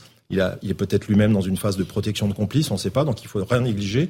Et puis ces mêmes enquêteurs qui vont se retrouver autour de la table du médecin légiste à assister à une autopsie. Donc c'est des moments extrêmement durs, y compris d'ailleurs pour les enquêteurs, parce que là vous êtes comme disait Eric Nolot, hein, on est dans, le, dans la phase euh, euh, de, on est face au mal tel qu'il a été commis et à, la psychologie du mal et, de l'horreur. Donc c'est extrêmement douloureux euh, quand on est policier de faire ce genre d'affaires. On les fait avec froideur, avec recul, avec objectivité et discernement, parce que tout ça, on, on doit ce genre de réponse à la famille et puis à la société, parce que ces crimes comme cela euh, émeuvent la société. La société a le droit aussi d'avoir des réponses et c'est la parole du procureur qui sera la première réponse. Mhm. Eric Nolot, effectivement, euh, on est face à ce mal, le mal absolu, euh, perpétré par un jeune de 21 ans, pas connu des services de police. On, a l'impression d'une violence qui se désinhibe, qui, à la moindre frustration, s'exerce dans, dans, toute sa sauvagerie. D'abord, je reviens sur ce qui vient d'être dit. En effet, il faut mettre des mots pas que ça reste le mal absolu. Il faut essayer, pas de l'expliquer parce qu'il y a un côté inexplicable, mais en tout cas de, de, l'éclairer avec nos, nos, pauvres forces, puisque là nous nous, heurtons à nos propres à nos propres limites psychologiques et métaphysiques. Après, moi j'ai l'impression qu'en effet, à tous les niveaux de la société, à tous les, euh, dans tous les comportements, il y a une augmentation de, de, de la violence. Là, on est dans l'ultra-violence, on est dans le meurtre ou l'assassinat. On verra bien, mais je, moi je vois que dans la rue, dans le métro, le moindre incident peut dégénérer en quelque chose de gravissime. Mhm. Les gens ne se contentent plus de, de s'injurier, de s'échanger des, des noms d'oiseaux. Il y a des choses qui sortent des poches. Euh, c'est au mieux des couteaux. Parfois, je l'ai vu récemment, quelqu'un a sorti quand même un revolver en plein, plein métro à l'heure, à l'heure de pointe. C'est quand même quelque chose que j'avais encore jamais vu. J'ai l'impression, le mot n'a pas bonne presse, mais j'ai l'impression qu'il y a un ensauvagement mhm. de, de, la, de, la, société qui me paraît incontestable à tous les niveaux. Nathan Dever, euh, vous faites ce constat aussi euh, au vu de l'enchaînement des affaires tragiques auxquelles nous avons assisté? Alors, il est incontestable, je parle sous votre autorité, qu'il y a eu ces dernières années une baisse globalement des violences faites au bien, et une augmentation des violences faites aux personnes, avec une augmentation aussi sensible des violences euh, gratuites faites aux personnes. Euh, on, on, verra euh, dans, dans, ce cas-là, mais en tout cas, on voit bien quand même qu'il y a ce que vous décriviez, même des scènes dans le métro, des choses qui normalement se règlent par des insultes, tout au plus, bon, qui peuvent euh, prendre des, des, dimensions tout autres. J'aurais juste une forme de, de, de, réticence par rapport à un point, c'est qu'un fait divers, c'est toujours tragique, enfin quand c'est tragique, ça suscite de l'émotion. Et une émotion qui est euh, normale et qui est presque illimitée, parce qu'en effet, cette confrontation au mal métaphysique, ça suscite des émotions absolument exacerbées, euh, d'indignation absolue, de terreur, d'horreur. Bon. Et quand on en parle au niveau dans le débat public, pour traiter de questions qui sont des questions politiques, comme le rapport à la sécurité, le rapport à la justice, le rapport, etc., c'est dangereux, dangereux, me semble-t-il, d'entrer dans ces débats par la voie de l'émotion. Non pas qu'il faille euh, n'avoir aucun affect et estimer euh, de manière cynique que l'insécurité c'est pas grave et que les gens peuvent mourir c'est pas grave du tout. Mais il me semble que sur des sujets aussi importants, euh, il est crucial précisément d'avoir un regard rationnel parce que l'émotion peut conduire à des réactions qui d'abord seraient potentiellement contre-productives, qui n'auraient absolument aucune conséquence sur la vraie sur les enjeux de sécurité, et en plus ça peut conduire à dissoudre aussi le, lien social et avec toujours ce, ce quand un fait divers prend le pas sur, sur, sur, le, sur le débat politique, ça peut court-circuiter euh, des, des, des, questions qui devraient être posées de manière euh, parfois saine. Mmh, mmh, mmh. Jean-Sébastien Ferjou, est-ce que vous adhérez à ce qu'on vient d'entendre sur le plateau? Oui, tout à fait. C'est vrai qu'il faut résister à la tentation de se jeter sur tout les faits divers, même si, parce qu'ils n'ont pas tous euh, d'ailleurs la même euh, résonance, un certain nombre de faits divers peuvent mener à un fait social, un fait de société, et là évidemment c'est ouvert à tous les débats. D'autres euh, ben, ne sont effectivement que l'expression du mal, et malheureusement la nature humaine est ce qu'elle est.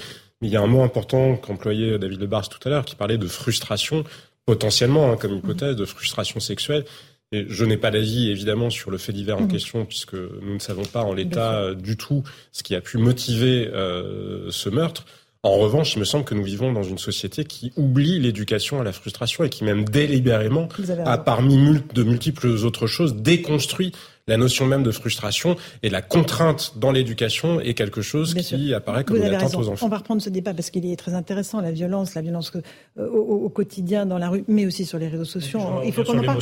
Oui, et on en parle dans un instant, mais d'abord j'aimerais qu'on parte un instant à Rouen. Vous le savez, euh, un père de famille est en garde à vue avec trois de ses amis pour s'être fait justice lui-même. Il avait euh, interpellé un, jeune mineur qu'il accuse d'avoir agressé sexuellement sa petite fille de 6 ans. on a nos envoyés spéciaux Régine Delfour et Thibault Marcheteau qui sont sur Euh, bonsoir Régine. Euh, quelles sont les, les dernières informations qui sont en votre possession, Régine? Oui, bonsoir Laurent, c'est bien. Je viens de m'entretenir avec le procureur de la République de Rouen qui a pris sa décision. Donc euh, la garde à vue est prolongée pour euh, les quatre euh, personnes jusqu'à demain matin puisqu'elles vont être déférées au parquet. Il va les recevoir donc demain matin où il va leur notifier non pas une comparution immédiate mais une comparution différée. Elle devrait avoir lieu en janvier ou au plus tard février 2023 pour donc violence aggravée alors euh, ils seront par contre euh, déférés devant le juge des libertés et euh, de la détention qui vont, qui va leur, notifier un contrôle judiciaire. Donc il y aura des obligations. par exemple, ils seront obligés de d'aller toutes les semaines pointer au commissariat. Il y aura des interdictions comme celle de porter une arme ou encore d'être en contact avec la victime, Laurence. Merci beaucoup pour ces informations précieuses, Régine Delfour et Thibault Marcheteau, qui émanent donc du procureur, commissaire Le Bars. Contrôle judiciaire, interdiction d'entrer en contact avec l'individu, mais il est, en détention, donc évidemment. Euh, et garde à vue prolongée, qu'est-ce que ça veut dire? Ça veut dire que là, euh, il y a besoin d'un temps d'enquête supplémentaire euh, pour boucler, je dirais, les éléments qui sont à la connaissance de la justice. demain, ils vont être présentés d'abord à un juge d'instruction. Hein, la phase du JLD pour le contrôle judiciaire, c'est la phase privation de liberté. Hein. Alors, qu'est-ce qu'on peut interpréter? Ils vont pas être, en tout cas, de ce qu'on a entendu, euh, placés sous mandat de dépôt. Pourquoi? Bah Parce que je pense, euh, par déduction, que c'est des gens qui ont des garanties de représentation, que le trouble à l'ordre public ne le justifie pas. Bon, il y a différents motifs qui ne sont pas euh, retenus.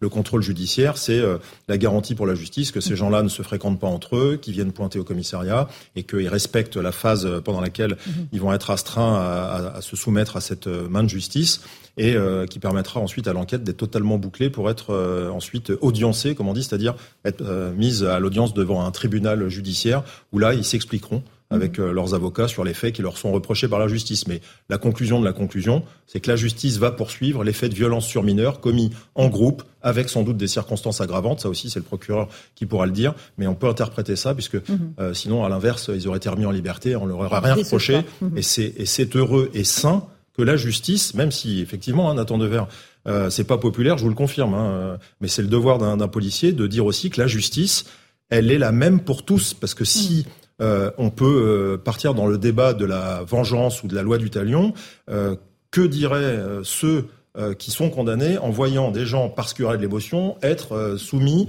à un autre traitement qui sera un traitement de faveur et pas poursuivi. C'est heureux que la justice fasse son travail. Régine Delfour et Thierry Marcheteau ont interrogé l'avocat d'un des hommes qui est gardé à vue et qui revient sur leur casier judiciaire. Il, il, il, est avéré que ces quatre hommes, dont le père de famille, ont un casier judiciaire assez important. On va écouter ce qu'en dit euh, l'un de leurs avocats. Euh, ils ont des casiers judiciaires. Tout ce que je sais, c'est qu'ils sont libres qu'ils ont euh, qu'ils sont quittes. En tout cas pour mon client avec ça. Moi mon client il a un casier routier, donc euh, il a commis des contraventions euh, au volant. Voilà ce que tout le monde malheureusement peut faire. Rien de plus. Aucun antécédent de violence. Et c'est quelqu'un qui a appelé à la dernière minute et qui a intervenu à la dernière minute. Donc voilà, les antécédents n'ont rien à voir avec ça. On est en face d'un père de famille dont la fille a été d'abord agressée et sur le point d'être agressée à nouveau, qui a appelé des amis pour l'aider à interpeller une personne en attendant l'arrivée des forces de police. Voilà pour la réponse de cet avocat. Euh, euh, c'est cet homme Boulanoir qui avait témoigné euh, dans Punchline il y a quelques instants en expliquant que voilà, il avait pensé faire ce qu'il devait faire en interpellant ce jeune homme qui revenait sur les lieux pour une deuxième fois au lendemain de l'agression perpétrée sur la petite fille de 6 ans. donc si le casier judiciaire, c'est des infractions au code de la route, David Lebar, ça relativise la gravité de ce que l'on envisageait? Alors, deux choses. Attention à la version des témoins qui sont allés se répandre dans les médias, qui ne sont que des versions à prendre avec précaution, parce que c'est la justice qui donnera la, vraie version. Rien ne dit que les témoins ou ceux qui ont participé à cette affaire, quel que soit l'angle, euh, aient dit la vérité. C'est la justice qui va dire s'il y a la vérité ou pas. Et après, sur l'aspect juridique, le casier judiciaire, bon, moi j'ai pas connaissance du contenu du casier mhm. judiciaire, heureusement, ça fait partie des données euh, confidentielles euh, que la justice a. Euh, il faut différencier casier judiciaire des antécédents police. Hein. Déjà, premier point, casier judiciaire, ça veut dire condamnation pénale et ne peut être pris en compte par euh, le magistrat quand euh, il y aura audience. la notion de récidive, s'il y a condamnation donc par la justice dans le casier judiciaire à fait comparable, c'est-à-dire s'il y a des faits de violence commis euh, par ceux qui sont poursuivis, là, il pourrait s'appliquer des notions de récidive. Donc prudence là-dessus. Effectivement, c'est pas parce qu'il y a casier judiciaire mmh. qu'on est euh, coupable, premier point. Et deuxièmement, c'est pas parce qu'il y a casier judiciaire qu'il faut taper plus fort, parce que le routier, ça n'a rien à voir effectivement avec des faits de violence. Donc voilà, il faut être prudent. Les avocats font leur rôle, enfin sont dans leur rôle, ils défendent leurs euh, clients, mais celle à la fin qui va donner la version qui sera celle qu'on devra admettre tous les uns et les autres, c'est la justice. C'est la justice. Euh, Eric Nolot, vous voulez revenir alors sur l'affaire précédente qui était l'affaire de Justine et de cette disparition et de, a priori de ce meurtre qui a été avoué par le. Oui, je voulais revenir surtout sous l'angle de, de l'émotion. Je ne suis pas tout à fait d'accord avec ce, ce, qui a été dit parce que alors dans le cas de Justine, si j'ose dire, il n'y a pas d'arrière-pays, il n'y a pas de, il y a pas de comment dire, de thématique secondaire. Mais par exemple dans le cas de Lola, il y a une thématique euh, secondaire, celui des, des personnes sous le coup d'une obligation de quitter le territoire. Et moi, j'observe, c'est factuel que sous le coup de l'émotion, on a vu quand même le ministre de l'Intérieur réagir et dire qu'on allait réduire de 12 à 4 le nombre des recours pour ces personnes sous le coup d'une obligation de quitter le territoire français. Je pose une question, nous avons tous la réponse ici. Est-ce qu'il aurait pris cette décision? Est-ce qu'il l'aurait annoncé? Sans l'affaire Lola Nous savons bien que non. Donc de temps en temps, évidemment que tout ne doit pas être laissé à l'émotion. Heureusement qu'il y a la justice, heureusement qu'il y a la, police pour essayer de rationaliser tout ça. Mais j'observe que l'émotion est parfois un levier pour faire avancer des dossiers qui sont encalaminés depuis des années. Ça fait des années qu'on dénonce le fait qu'il est presque impossible d'expulser ces gens, puisque je crois qu'il y a 5% des, des, obligations qui sont exécutées. Je trouve que l'émotion, parfois, a du bon, même si elle ne doit pas être notre seul maître. Bien sûr, et elle peut nous aider, Jean-Sébastien Ferjou, dans certains cas, à faire progresser euh, euh, et euh, les lois et la justice, peut-être? Pas forcément. Si, bien sûr. Bah, en tout cas, à partir du moment où ça devient un débat politique, il y a deux choses dans l'émotion. Je suis d'accord avec ce que vous dites, Eric Nolot. Bien sûr que oui, parfois, c'est le fait que soit mise au cœur du débat public euh, une question en particulier, c'est ce qui fait avancer et qui exerce la pression euh, suffisante pour que des responsables politiques acceptent de sortir de parfois des angles morts ou des impasses juridiques dans lesquelles ils se trouvent. Il y a, après, il y a l'émotion qui serait une espèce d'émotion mmh. euh, non contrôlée, l'émotion non maîtrisée qui amènerait à prendre des décisions, mais ça n'est absolument pas de ça dont vous parliez, on a pu voir des gens qui peut-être en tiraient des conclusions euh, extrêmement euh, rapides et mm. extrêmement vastes sur l'ensemble des étrangers. Évidemment, ça n'est pas de ça dont il s'agit. Mais pris dans l'autre sens, dans l'autre sens, je pense qu'il faut résister à ceux qui justement emploient trop souvent l'argument de l'émotion pour éviter, pour noyer les débats, parce qu'il me semble quand même qu'il y a une réalité qui est incontestable, c'est que les Français sont très résilients. Mhm. Et donc les gens qui s'inquiètent des récupérations, bien souvent c'est parce qu'ils sont dans le mépris pour leurs concitoyens, dont ils considèrent que si on leur mettait trop le nez sur euh, la réalité, par exemple, euh, d'un certain lien qui existe entre immigration et délinquance, qui deviendraient tous des brutes racistes qui se jetteraient sur le premier étranger qui mhm. passerait devant eux. Ça n'est pas le cas, ça n'a pas été le cas après les attentats, ça n'est pas le cas après ce type de fait divers tragique. Et donc respectons un peu l'intelligence collective et faisons confiance dans une démocratie, parce que la condition de la démocratie, c'est de considérer que chacun est capable de se faire une opinion mhm. digne en fonction des éléments qu'il a sous les yeux. Je constate qu'il y a beaucoup de gens qui se revendiquent à haut cri de la lutte contre le racisme, qui en réalité ne sont pas des démocrates parce qu'ils méprisent profondément leurs concitoyens. On va faire une toute petite pause. On se retrouve dans un instant dans Punchline sur CNews et sur Europe 1. On continuera à évoquer euh, ces faits divers tragiques euh, dont nous évidemment parlons depuis euh, plusieurs jours déjà. A tout de suite dans Punchline. 18h37 pratiquement, on est en direct euh, dans Punchline sur CNews et sur Europe 1. On a évoqué euh, la disparition euh, et sans doute le drame de cette jeune fille de 20 ans, Justine Vérac, en Corrèze, avec cet agriculteur de 21 ans qui a avoué le viol et le meurtre de la jeune femme. Un corps a été retrouvé. Le procureur doit d'ici quelques instants euh, confirmer s'il s'agit bien euh, de la jeune disparue euh, qui a été vue pour la dernière fois samedi lors d'une soirée en boîte de nuit. Eric Nolot, on est face encore une fois à, l'énigme, l'énigme du, passage à l'acte, de la violence gratuite. vous vouliez revenir sur cette question de la, gestion de la frustration, notamment chez les jeunes générations? J'ai l'impression que, comme on est dans une société de l'immédiateté, tout doit être obtenu, mais ça peut être des choses très anodines. Euh, c'est toujours trop long quand vous commandez euh, par correspondance. Je prends euh, volontairement un, exemple un peu absurde, mais quand c'est trop long, 24 heures pour obtenir quelque chose, faut l'avoir tout de suite, que en fait votre téléphone vous donne accès à tout tout de suite. Je pense qu'il commence à, dans, certaines têtes qui sont pas peut-être aussi bien faites qu'on le souhaiterait, qu'il commence à y avoir une intolérance à l'insatisfaction, que la, mm-hmm. la, satisfaction doit être immédiate, quel que soit le domaine de la vie euh, concerné. Et moi, je suis très étonné que les garde-fous ne fonctionnent pas, que l'école, la famille, l'enseignement à la sagesse qu'on peut recevoir de, de, de, de, ces instances soit de peu de poids par rapport à d'autres euh, à d'autres euh, stimuli de la de la société de consommation. Mm. Je, je, pense que c'est un problème global. Mm. Ce ne sont pas des actes qui sont comme ça complètement euh, incompréhensibles. Qu'il y a quand même un, un, terrain, pour pas dire un terreau. Mm. Jean-Sébastien Ferjou. absolument. Sur ce sujet de la frustration, il y a des travaux universitaires qui ont montré aussi sur les vidéos et les jeux vidéo. Mais c'est pas en soi l'existence des jeux vidéo, c'est la manière dont c'est construit.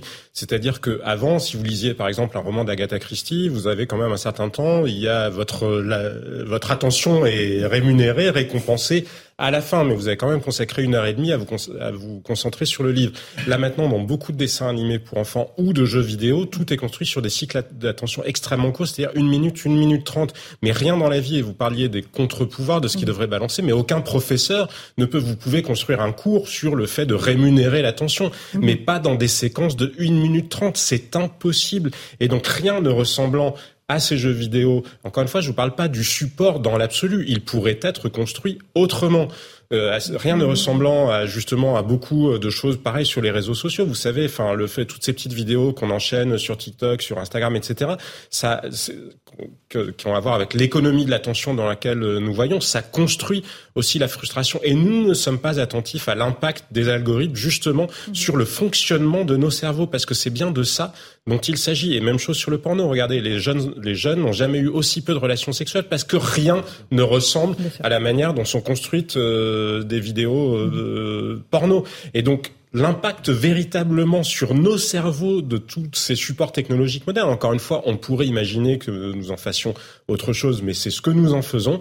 Oui, je crois que ça modifie profondément la société, quasiment à l'insu de notre plein gré. Mmh. Nathan Devers, vous êtes d'accord avec ça? Oui, je suis tout, d'accord, tout à fait d'accord avec ce que vous avez dit, et Eric aussi, sur la question de la frustration mmh. qui est liée au temps. Euh, vous savez, vous parliez des, réseaux sociaux. Il y a le livre de Bruno Patino, La civilisation du poisson rouge, où il montrait que le temps de mémoire euh, quand on scrolle sur euh, les réseaux sociaux, c'est de 6 secondes. Mhm. Celui d'un poisson rouge de 5. Donc on est presque, si vous voulez, dans une chronologie, dans un rapport au temps qui est celui du poisson rouge. Mais ça fait justement un lien avec la question de l'émotion. Et, je voulais revenir là-dessus. C'est qu'aussi, vous parliez d'immédiateté.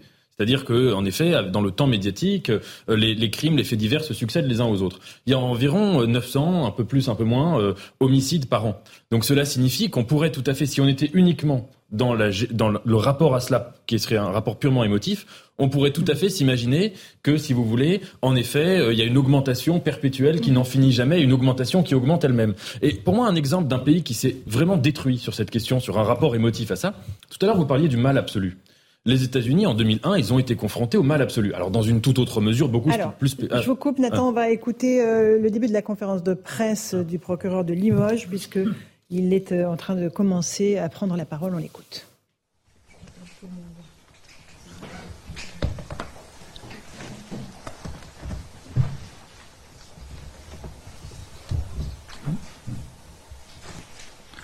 Bonjour à toutes et à tous.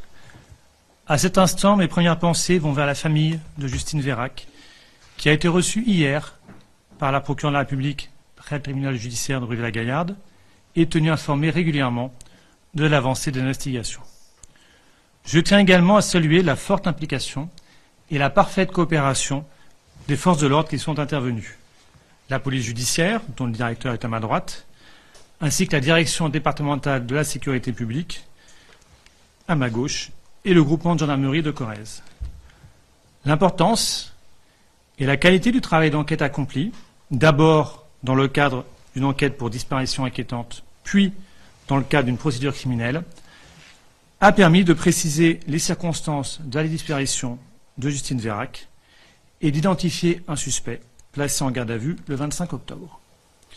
Il a été confronté aux éléments de l'enquête, notamment le sac à main de la victime, retrouvé brûlé à proximité de son domicile, l'audition du témoin, qui a entendu le téléphone sonner dans la voiture, les traces de sang dans le véhicule, celles mal nettoyées à son domicile, et le fait qu'il était la dernière personne à l'avoir vue en vie. Face à ces preuves, le mis en cause a reconnu, quelques heures avant la fin de sa garde à vue, et en présence de son conseil, avoir tué la victime alors qu'ils se trouvaient tous deux à son domicile et qu'ils venaient d'avoir un rapport sexuel consenti.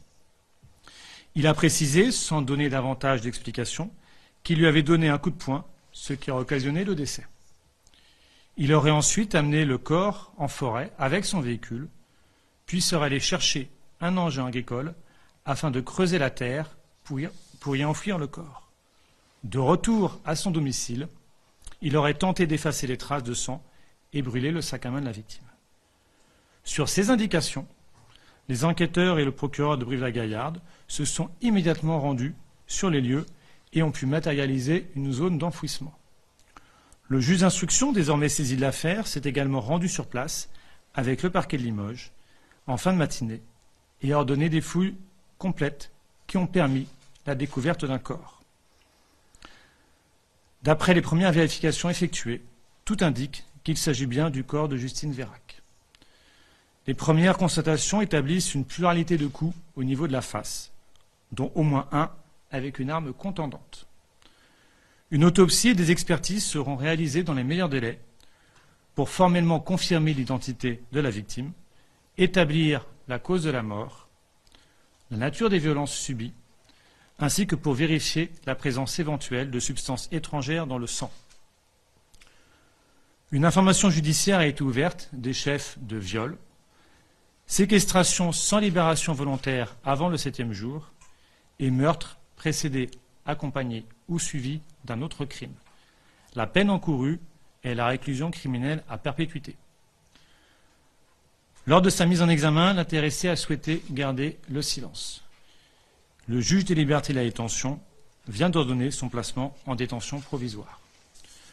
Le mis en examen, âgé de 21 ans, n'a jamais été condamné.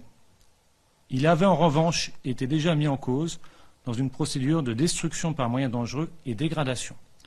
Dans le cadre de cette procédure, il avait été mis en examen et placé en détention provisoire jusqu'au 12 avril 2021. Il faisait l'objet depuis cette date d'une mesure de contrôle judiciaire dont il respectait les obligations.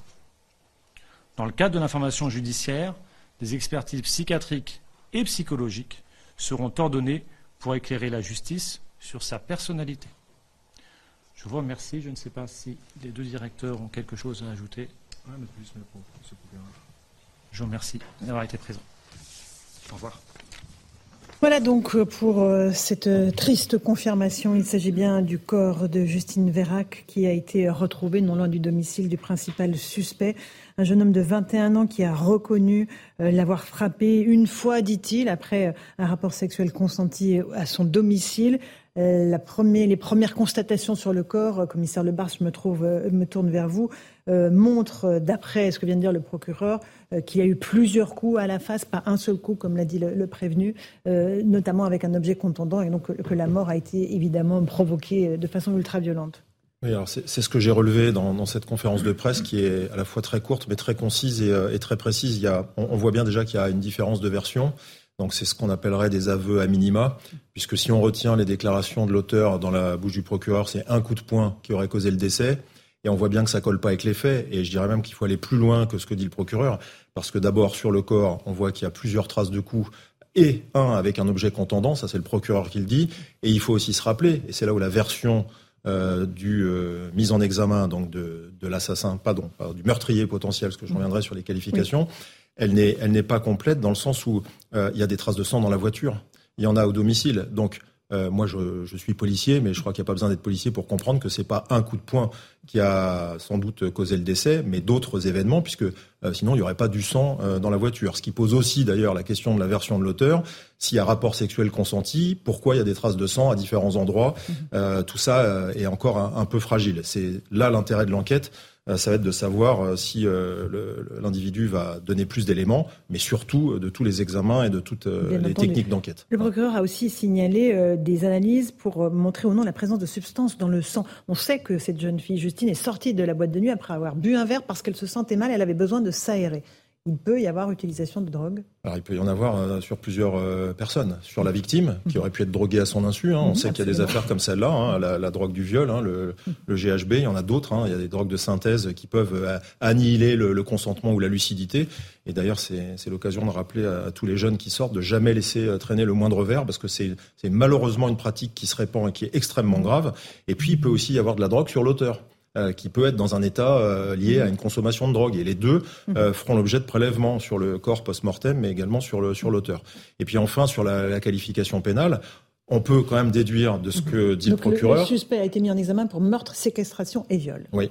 Alors séquestration sans doute, puisqu'il y a un moment où elle a, elle a forcément été empêchée de, de, ses mouvements, mais on, on a bien entendu qu'il n'a pas retenu l'assassinat dans les qualifications. Ça veut dire que, a priori, mais ça peut évoluer, une mhm. enquête peut être mhm. requalifiée au fur et à mesure, il n'y aurait pas eu euh, les actes prémédités. Donc, on revient à ce qu'on a pu euh, imaginer. On est, là, on est dans le dans l'hypothèse sans aucune euh, sans aucun élément, mais on peut déduire ça de la qualification. C'est que ça pourrait être une réaction liée à la frustration ou à ou à une, une, une, folie en réaction à je ne sais pas quoi, qui peut être la frustration, le refus, l'humiliation, peu importe. De toute façon, tout ça, c'est l'enquête qui va le dire, mais pas quelque chose de préparé en amont. par exemple, d'une d'une personne dont cet individu se serait épris et, et à force d'être éconduit, finalement, il aurait mmh. décidé d'eux. A priori, en tout cas, il n'y a pas ça dans, dans ce qu'on comprend de, des actes d'enquête. En revanche, c'est meurtre précédé ou suivi d'autres infractions. Et ça, ça laisse la possibilité justement de qualifier autrement au fur et à mesure de ce qui va être découvert. C'est-à-dire le requalifier en assassinat Ça peut être qualifié en assassinat. De toute façon, à tout moment, une qualification pénale peut évoluer. Hein. Le juge d'instruction qui va être maintenant saisi va être en charge de tout cela. Et ça va évoluer au fur et à mesure, tout comme la version de l'auteur peut évoluer. Euh, on a tout vu hein, dans des affaires criminelles, des, mhm. des, des, gens qui sont passés aux aveux, qui reviennent complètement, qui accusent d'autres personnes. Il peut tout se passer. C'est là où les techniques d'enquête sont très importantes, c'est qu'elles viennent totalement anéantir quand elles sont bien faites les versions fantaisistes qui sont celles parfois d'une défense, parce qu'il n'y a rien d'autre que des faits, des preuves euh, scientifiques, des témoignages et toutes les techniques d'enquête criminelle qui font que la justice peut écéclairer euh, avec euh, le plus de précision possible sa décision au bout de, l'enquête. Le commissaire Lebars, on, on, évoque le travail de la police scientifique qui est sur les lieux, évidemment, qui a fait des, des, relais, des relevés, des prélèvements, et c'est évidemment ce, ce rapport-là aussi qui va énormément peser dans l'instruction en cours il est très important parce que je vous dis, ça va permettre de savoir s'il y a ou pas des complices. Il va y avoir des recherches de traces ADN, il va y avoir évidemment des recherches euh, des, causes de la mort sur euh, le corps hein, de cette jeune femme. Est-ce qu'elle a été, euh, je vous dis, violée ou tuée, ou tuée et violée Par quel mode opératoire? Est-ce que c'est un des coups dont a parlé le procureur qui a causé la mort? Parce que là, ça serait au bénéfice de l'auteur. Hein, si l'autopsie devait révéler que c'est un coup fatal qui aurait pu causer la mort, eh bien là, la défense pourrait être en mesure de dire, bon, vous bah, voyez, mon, client n'a pas fait exprès, c'est la notion d'intention qui va peser au cœur de l'enquête. Donc tout ça, c'est la justice, c'est les parties qui vont faire état de, de leurs arguments, la défense, la partie civile. Mais c'est là où la science est extrêmement importante, même si elle n'est pas toujours suffisante. Tous ces éléments-là, quand ils sont avérés par des relevés, par des précisions, euh, viennent donner de la solidité dans un dossier, parce que les aveux, les aveux, c'est mmh. très fragile. C'est parfois euh, satisfaisant entre guillemets pour les victimes, pour ceux qui ont besoin de vérité. Et puis c'est parfois aussi à, l'avantage de l'auteur hein, qui euh, reconnaît, qui fait contrition et, et, qui peut exprimer des regrets, même si ça ne répare en rien, ça justifie jamais rien. Mais euh, dans un procès, euh, les aveux qui sont réitérés mmh. et, et, des excuses quand elles arrivent, ça permet aussi de faire son deuil et de comprendre, enfin pas de comprendre, mais de, de voilà, de pouvoir faire son deuil tout simplement, parce que je crois mhm. qu'on peut jamais comprendre ce type d'acte. En fait, c'est pas une question de comprendre, c'est une question de, de, de, savoir comment tout ça s'est passé. Et pour le petit garçon de deux ans de, de cette jeune femme qui est décédée, euh, le, le, le, prévenu risque la réclusion criminelle à perpétuité, a dit le procureur dans tous les cas de figure, soit meurtre ou assassinat, c'est la même peine? Non, parce qu'un meurtre simple, c'est pas la, réclusion criminelle à perpétuité. Là, c'est parce qu'il y a un meurtre précédé ou suivi d'autres infractions et la séquestration et le viol. Et c'est l'accumulation de ces infractions qui sont des infractions criminelles. Un crime, hein, c'est une, c'est une infraction euh, où vous encourez une peine de réclusion criminelle. Ça vous emmène devant une cour d'assises et il encourt la réclusion criminelle à perpétuité. Encore une fois, je vous dis, ça peut évoluer. Hein. Dans six mois, dans huit mois, l'instruction peut prendre une autre tournure, mais c'est en tout cas le point de départ de l'instruction qui démarre ce soir même. Encore un mot, commissaire Lebars, sur le profil de ce jeune homme. 21 ans, jamais condamné, a dit le procureur, mais avait déjà été mis en cause dans une procédure pour dégradation, on parle d'un incendie. Euh, il avait une mesure de contrôle judiciaire euh, euh, qui s'était arrêtée au mois d'avril. ça veut dire qu'il y avait un terrain ou pas? Ou est-ce qu'on ne peut pas du tout déduire de ce qui s'était passé auparavant, présager de ce qui allait se passer ensuite? Non, ça veut dire que l'incendie, c'est pas le petit feu de paille dans un champ pour s'amuser, ça veut dire qu'il a commis un incendie dont il a été reconnu coupable et qui a eu sans doute des conséquences graves, soit pour la mise en danger des personnes, soit pour les biens. Parce qu'on n'est pas sous contrôle judiciaire quand on est primo-délinquant et qu'on met le feu à une botte de paille. Ça veut dire qu'il y a un fait grave. Maintenant, c'est un fait qui n'a rien à voir avec un fait de crime comme le viol ou l'homicide. En revanche, ça éclaire sur peut-être une partie de la psychologie du personnage. Il va aussi faire l'objet d'expertise psychiatrique. On revient à notre débat. Hein. On parlait avant la conférence du procureur, entre guillemets, dans le vide. Il y a un mot qu'on n'a pas prononcé parce qu'il n'est pas populaire non plus. Hein. C'est le mot psychiatrie. Il y, a, mm-hmm. il y, a, un vrai sujet sur les criminels. Personne va évidemment euh, contester ou imaginer qu'on n'a pas un problème si quand on passe à, à l'acte sur un crime aussi atroce. Mais cette notion de psychiatrie ou de psychologie qui est un fil rouge hein, sur l'augmentation de la violence, sur la délinquance, qui est une conséquence ou une cause plutôt de tout ce qui pourrait être frustration, euh, insatisfaction. Ce, ce sujet-là, alors qui, qui, fait peur aussi à, à l'auditeur, parce que ça peut tout de suite laisser imaginer que la justice ne pourra pas passer. Si, faut se rassurer, elle va passer, parce que s'il y avait un problème de discernement, qu'il n'était pas en pleine connaissance de, de, ses moyens, la justice aurait déjà euh, fait le nécessaire. Là, il va être euh, mis en examen et, et sous mandat de dépôt. Ça veut dire que pour le moment, ce sujet-là n'est pas un sujet bloquant pour la justice, mais de toute façon, on a dans ces affaires criminelles un fil rouge qui est la notion euh, psychiatrique au sens large. Moi, je suis pas psychiatre, mais on voit bien quand même que mhm. sur un profil quasiment primo-délinquant à part cet incendie, comment on en arrive à 21 ans à passer à un crime aussi horrible avec autant d'actes pour dissimuler le corps? Voilà, c'est, euh, ça va être un vrai sujet dans cette enquête. Oui, parce qu'il a utilisé un engin de la ferme pour aller en forêt, pour creuser un trou, pour tenter d'y cacher le, cadavre. C'est-à-dire qu'il y, a, toute une suite au, meurtre. Oui, mais c'est en même temps une suite euh, totalement irrationnelle, parce que quand on est euh, un, criminel euh, débutant, et heureusement qu'on euh, a plutôt, plutôt affaire à des criminels débutants, ils laissent des traces partout. Vous voyez bien que c'est un crime euh, grossier au sens premier du terme. Il y a du sang dans la voiture, il y a du sang chez lui. Il a essayé, a priori, de ce que nous dit le procureur, de, laver grossièrement.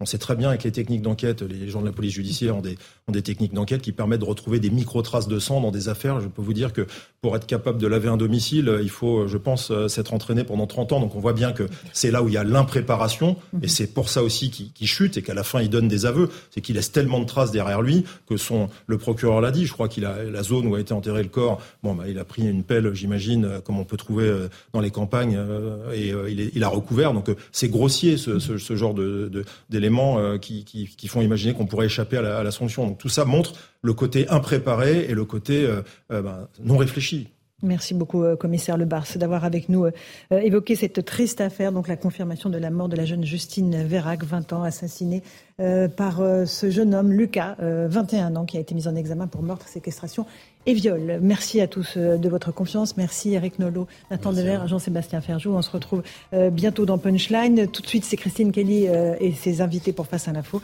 Et sur Europe 1, c'est Europe Soir. Bonne soirée à vous sur nos deux antennes.